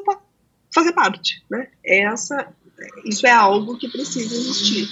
Não é mais, Michel, uma coisa que a gente precise convencer muito, tá? Que é importante. Como foi, né? Quando eu comecei a atuar, isso era um, um processo assim de quase de venda de que isso precisa acontecer. Isso não precisa mais, né? Isso já está entendido e, né? A, e aí, claro, vem e os atletas vêm né, desenvolvendo trabalhos é, de longo prazo, né, consistentes, com bons profissionais há bastante tempo. Uhum. É, Para a gente terminar, eu queria só abordar um pouco a ótica do amador, até porque a maior parte da, dos ouvintes, a grandíssima maior parte dos ouvintes do Endorfina são pessoas que praticam esporte de uma maneira amadora. A gente vê, viu é, crescer de uma maneira, é, pelo menos mais evidente, nos últimos anos também, a, a questão dos balzaquianos querendo ter desempenho, né? E já existem uhum. livros que falam disso, acho que até pesquisas científicas e tal, porque aí sim nós somos da, a primeira geração que pessoas com 40, com 50, com 60 estão querendo ter algum tipo de desempenho, claro, não a nível olímpico, né? Com exceção de alguns quarentões, talvez, em algumas modalidades, uhum, uhum. mas de uma maneira geral. E também de pessoas que são amadoras, no ponto de vista do esporte, que tem as suas outras profissões, que são mães, que são pais e tal, mas que estão buscando um desempenho, talvez, eu arrisco dizer aqui, no, no meu ponto de vista, principalmente é, motivado pelas redes sociais, né, para ficar fazendo os posts, né, uhum. da, das medalhas, dos tempos e, e por aí vai. Um atleta, dá para dizer também que um atleta amador, ele de uma maneira geral, ele sofre, ele está suscetível a sofrer consequências talvez mais graves do que de um atleta profissional, por conta dessas pressões internas e externas, no, no que diz respeito a se empenhar né, para desenvolver uma habilidade física específica para alguma modalidade esportiva? Uhum. É um excelente ponto esse, Michel, porque eu vejo muitas vezes que os atletas amadores eles têm um nível de treinamento é, muito, muitas vezes assim mais exigente do que os atletas de alto rendimento, né? porque eles têm outras cargas ali, né? É, e que são cargas também, né? A carga profissional, a carga relacional da família, enfim, né? Essas, a gente precisa também olhar isso como carga, né? E muitas vezes é, isso não é para todos, tá? Mas muitos, é, isso está num lugar que é um lugar de compensação de alguma outra coisa, entende? E que, quando é assim, é, é quase como um sintoma, entende? E aí aquilo vira uma coisa assim que, que, que, o tempo que eu faço e posto me alimenta, porque aí eu tenho valor.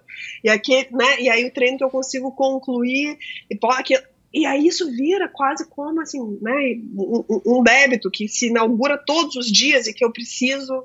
Chega uma hora que isso, que o organismo sozinho, ele dá um jeito de sinalizar que isso, que isso não é sustentável. Né? E aí vem às vezes o, o adoecimento, às vezes é né, uma, uma, uma mudança drástica de humor, uma irritabilidade, é eu estourando com todo mundo da minha família, do meu trabalho, né, às vezes é o sono, que eu não consigo nunca mais dormir por alguma razão, né, às vezes é um adoecimento mesmo, físico, né, é uma sinusite que se repete, que se repete, então assim, são, são várias formas que o organismo tem de, opa, peraí, né, tem alguma coisa aí que não tá legal, né, e aí essa, né, quando fica nessa função, eu vou usar uma palavra forte, mas é autodestrutivo, né? E atrogênico. É uma coisa que, assim, que é, tipo, em tese para fazer bem, mas acaba fazendo mal, entende? É, e aí fica, fica num lugar que é que, que em algum momento a pessoa vai ter que olhar, tá? seja por alguma via. Isso pode acontecer de ter várias lesões consecutivas, às vezes é isso, às vezes são lesões, né? A lesão acontece, aí não consegue treinar, aí vira em função, a vida começa a girar em função da reabilitação, né, da dor gerada por aquilo, né? Então assim, é muito importante também olhar para essa base, tá? Que é aquela mesma base que eu falei lá antes. É, o esporte amador ele tem um potencial de é, transformação das pessoas que eu acho fascinante também. Porque é uma forma realmente de desenvolvimento, né? Assim, é algo que pode ser muito bom, né? Pode ser transformador, pode transformar aquela pessoa num líder melhor, num pai melhor, numa, né? Numa pessoa melhor, numa pessoa mais feliz, de fato, né? Mas precisa entender que função aquilo está exercendo na vida daquela pessoa. Né? É, e aí o melhor parte é que assim, isso pode ser transformado, porque assim, se, se, tá emperrado, se a coisa não está indo, se aquilo está gerando sofrimento, gerando essa sensação de débito, né? esse, eu tenho que treinar bem, eu, né? Isso, essa coisa opressora que fica quase que uma briga mental ali da pessoa, hum, olha para isso, cuida, né? Acha um espaço para falar sobre isso. Começa por aí. E aí, e aí o melhor é que assim, isso pode ser é, ir para um lugar do bem, vamos dizer assim, ir para um lugar saudável, né? Que não é justo o esporte ficar nesse lugar, né? Isso, isso, isso eu digo, assim, eu sou uma, uma apaixonada por esporte. Não é justo com o esporte ele ficar num lugar do que adoece, do que vira ali né, uma fonte de escape muitas vezes, né, de evitação das coisas que são mais difíceis no fim das contas. Às vezes eu estou indo correr treinar e fazer a planilha, porque eu quero fugir da, do, do, meu relacionamento que não tá legal. E vamos lá, gente, eu sei, é difícil pra caramba encarar essas pedreiras da vida. Mas não é assim, desse jeito. Não, não coloca isso na conta do esporte, porque daqui a pouco isso te machuca tanto, né, que né, vira um outro problema, né? Então, assim, não adianta. Na vida tem coisas que a gente simplesmente tem que olhar de frente.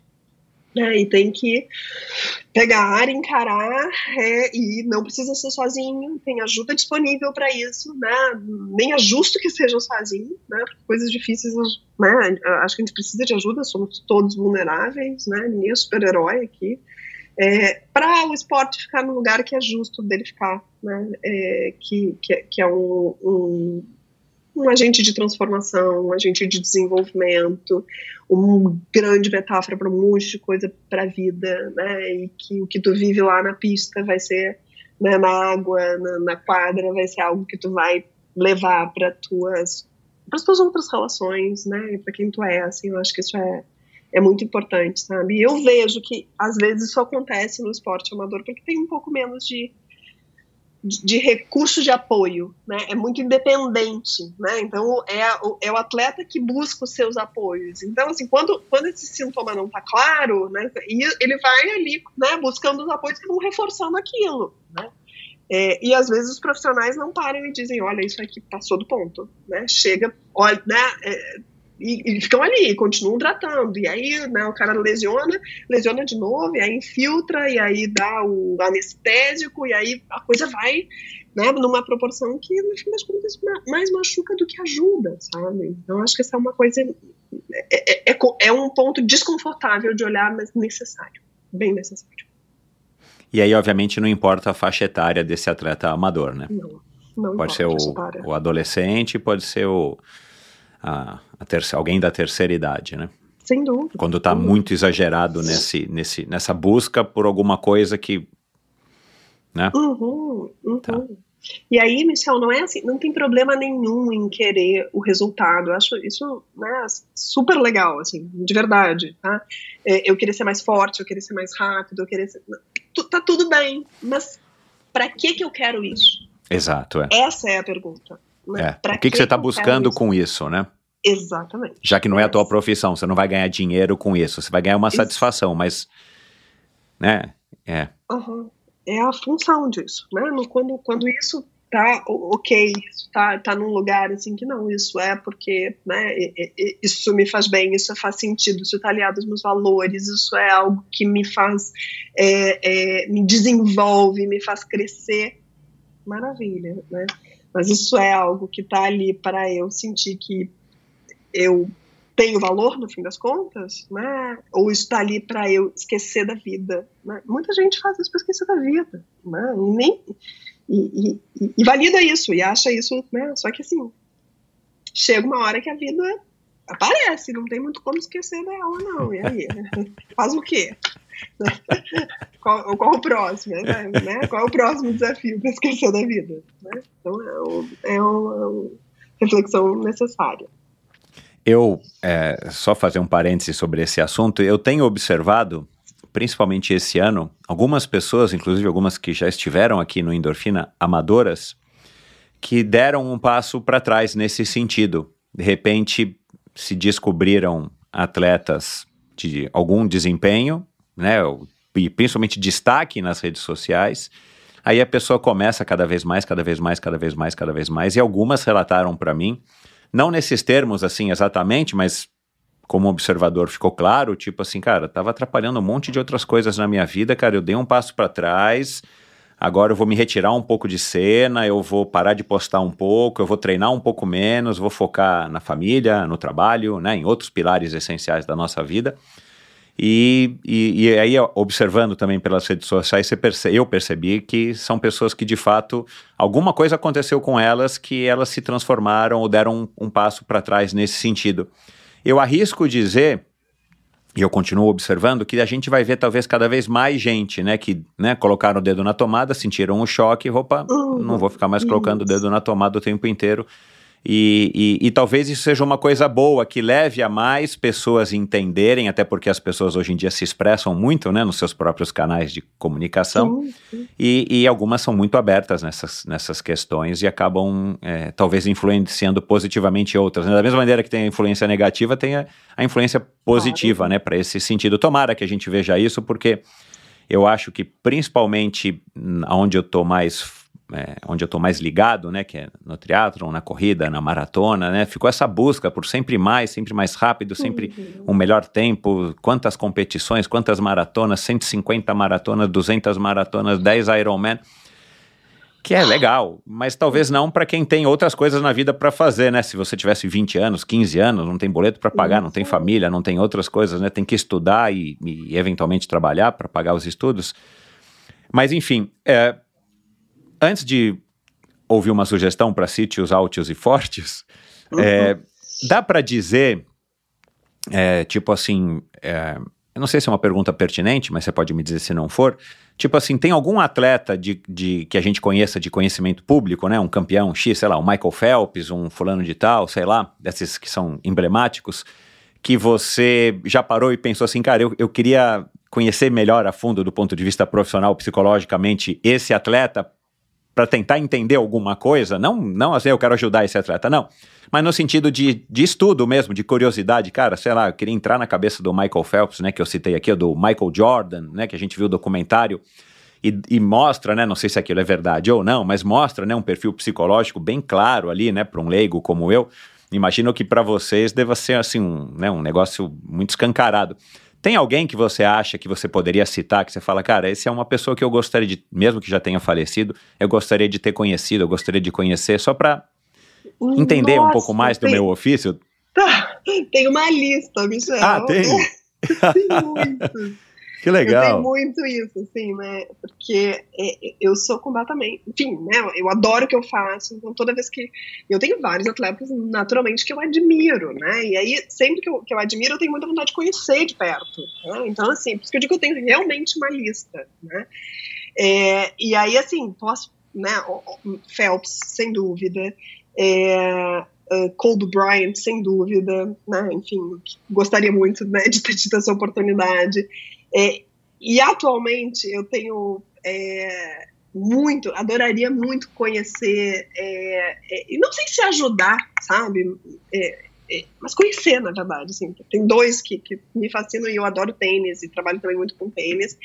O primeiro é o Nick Kyrgios, né, que é o que é esse tenista é, super controverso, né, que eu acho interessantíssimo, assim, a forma como ele se posiciona, é, e dá para ver que ele tem questões ali importantes, e, enfim, adoraria ter a oportunidade de, de conhecê-lo. E o Joko, que, que para mim é, é, sem dúvida, um exemplo de força mental e que tem uma, uma, uma condição ali de, de, de recuperar o foco de se manter né, numa, numa atitude, é, mesmo quando está muito desafiador fisicamente para um atleta da idade dele. Então, assim, adoraria ter essa chance, né? É, e vários outros aqui, na verdade, assim, né? Eu, é, é eu sou realmente estou é, sempre interessada em conhecer né, histórias e pessoas e quando sim são atletas que são inquestionavelmente interessantes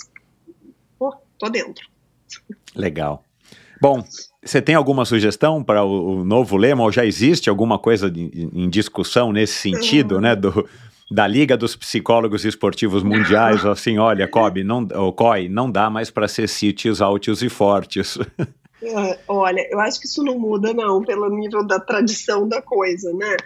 É, mas o que eu tenho para falar disso é que esse lema ele tem toda uma história, né? É, e, e eu não vejo, como eu já disse aqui, eu não vejo problema na busca do desempenho. Eu não vejo, é, na verdade, eu acho que isso é muito legal, isso é o que faz o esporte ser o que é, isso é parte do fenômeno esportivo, desde que seja algo humano e humanizado. Né? Então, assim, que, se é para ser mais forte, que é para ser, ser mais rápido, que é para ser que seja respeitando a humanidade minha e do adversário, né? E que isso esteja realmente envolto né, nessa, nessa base, eu tenho usado muito essa palavra aqui, né? Mas assim, nessa, nessa base que é uma base mais humana, respeitosa, né, e que entenda essas pessoas não né, como corpos que talvez quando a gente olha para a história do movimento olímpico e como a coisa nasceu,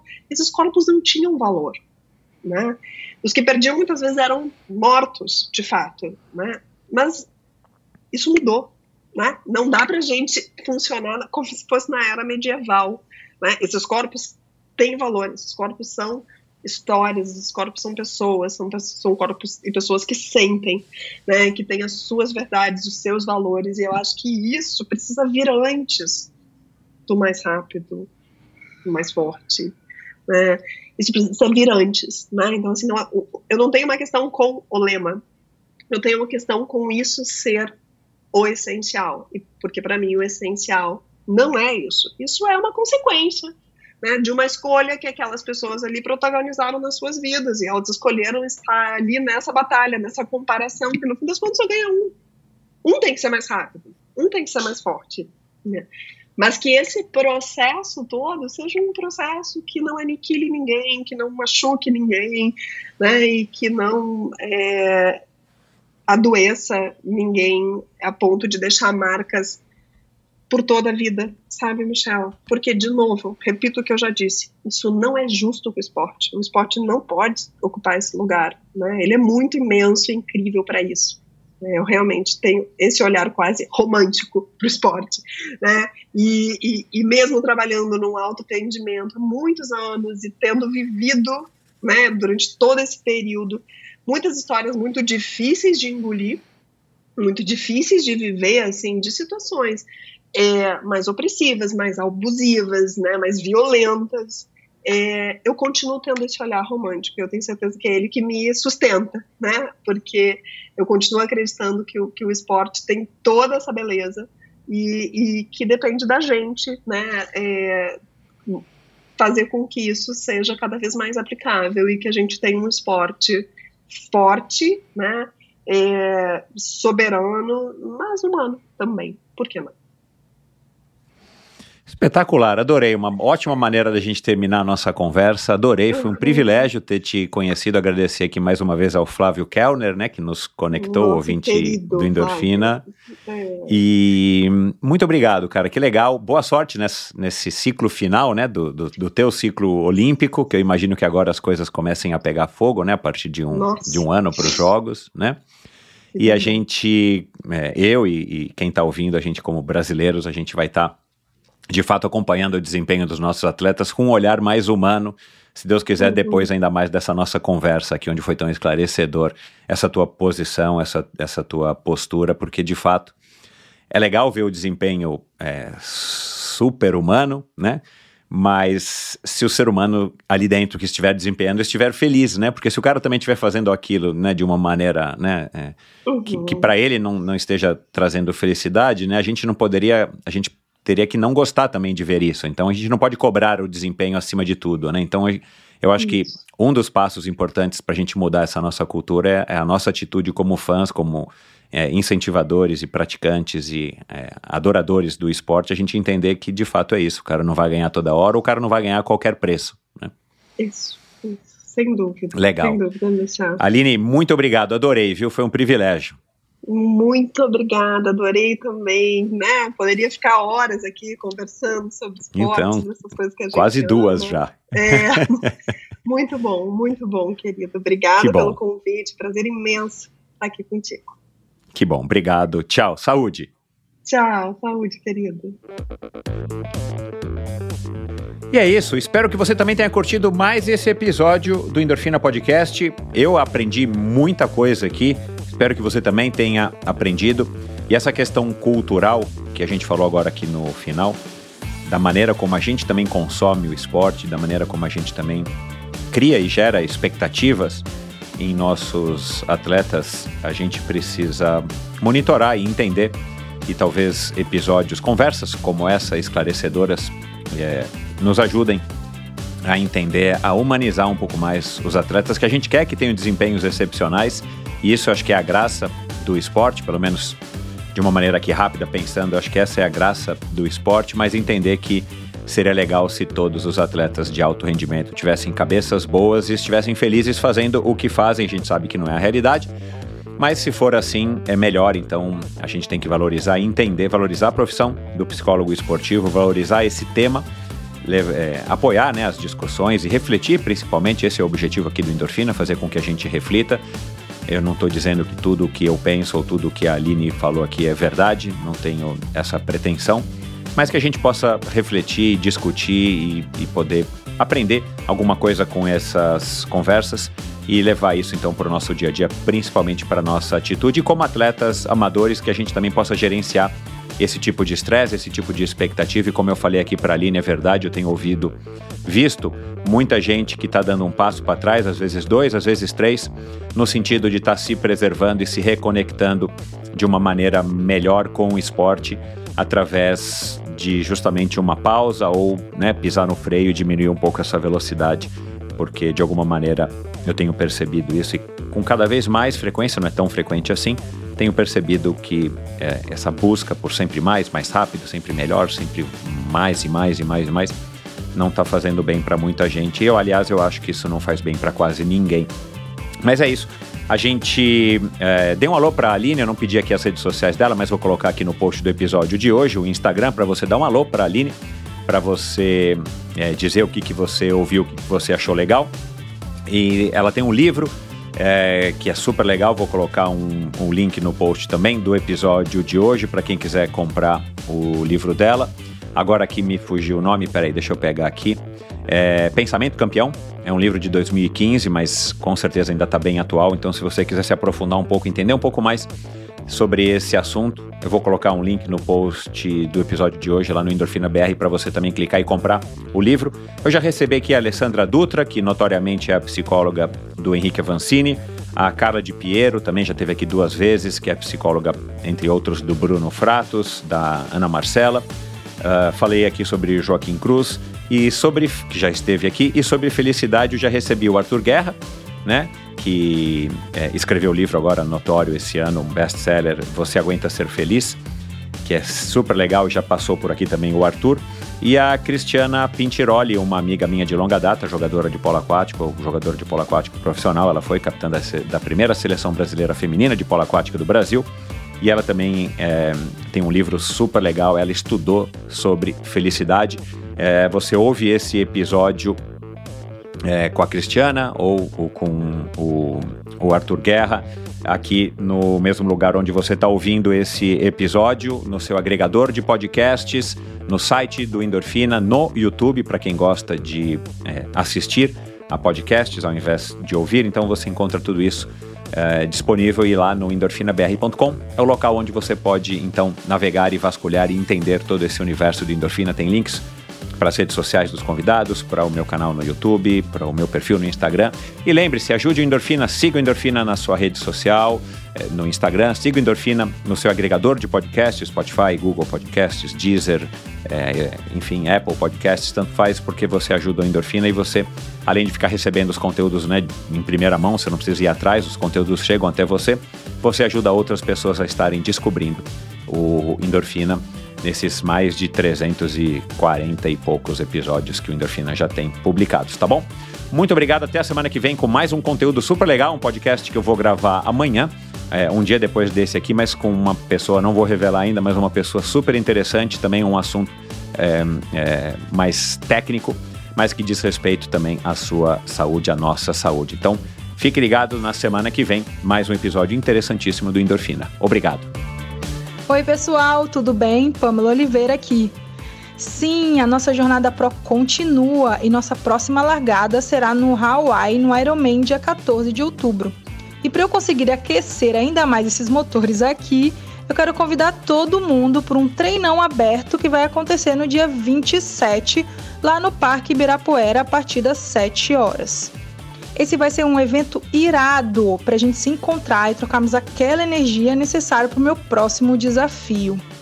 E por falar em energia, além do incentivo a termos mais mulheres no triatlo, com a jornada Pro, vale lembrar que 10% das compras no site da Probiótica com cupom ALMATRI de até 20% off serão revertidos para o projeto ProCiclis.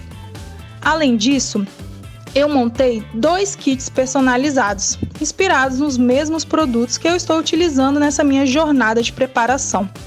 A utilização do cupom dará também direito à participação em experiências exclusivas. E aí, bora torcer comigo nessa jornada?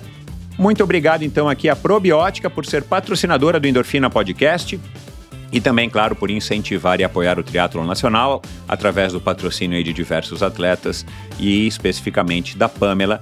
E nessa jornada Pro no ano de 2023 por ter criado esse projeto de é, dar para gente a possibilidade de cobrir e de acompanhar então a jornada da Pamela rumo aos seus dois mundiais de Ironman, de Ironman, né, o Ironman 70.3 que já foi na Finlândia. E agora o Ironman de Kona, o Mundial de Ironman, que acontece, como bem lembrou aqui a Pamela, no dia 14 de outubro de 2023. E não se esqueça, vá no site da Probiótica agora, faça suas compras, encha lá o seu carrinho, coloque o cupom ALMATRI na hora de fechar a sua compra e automaticamente 20% de desconto você vai ganhar para receber os produtos aí na sua casa. E 10% de todo esse volume de compras né, o valor financeiro vai ser doado então para um projeto social também apoiado pela própria Pamela. Então não se esqueça probiotica.com.br. Esse é o site da Probiótica. Utilize o cupom ALMATRI para você ganhar 20% de desconto.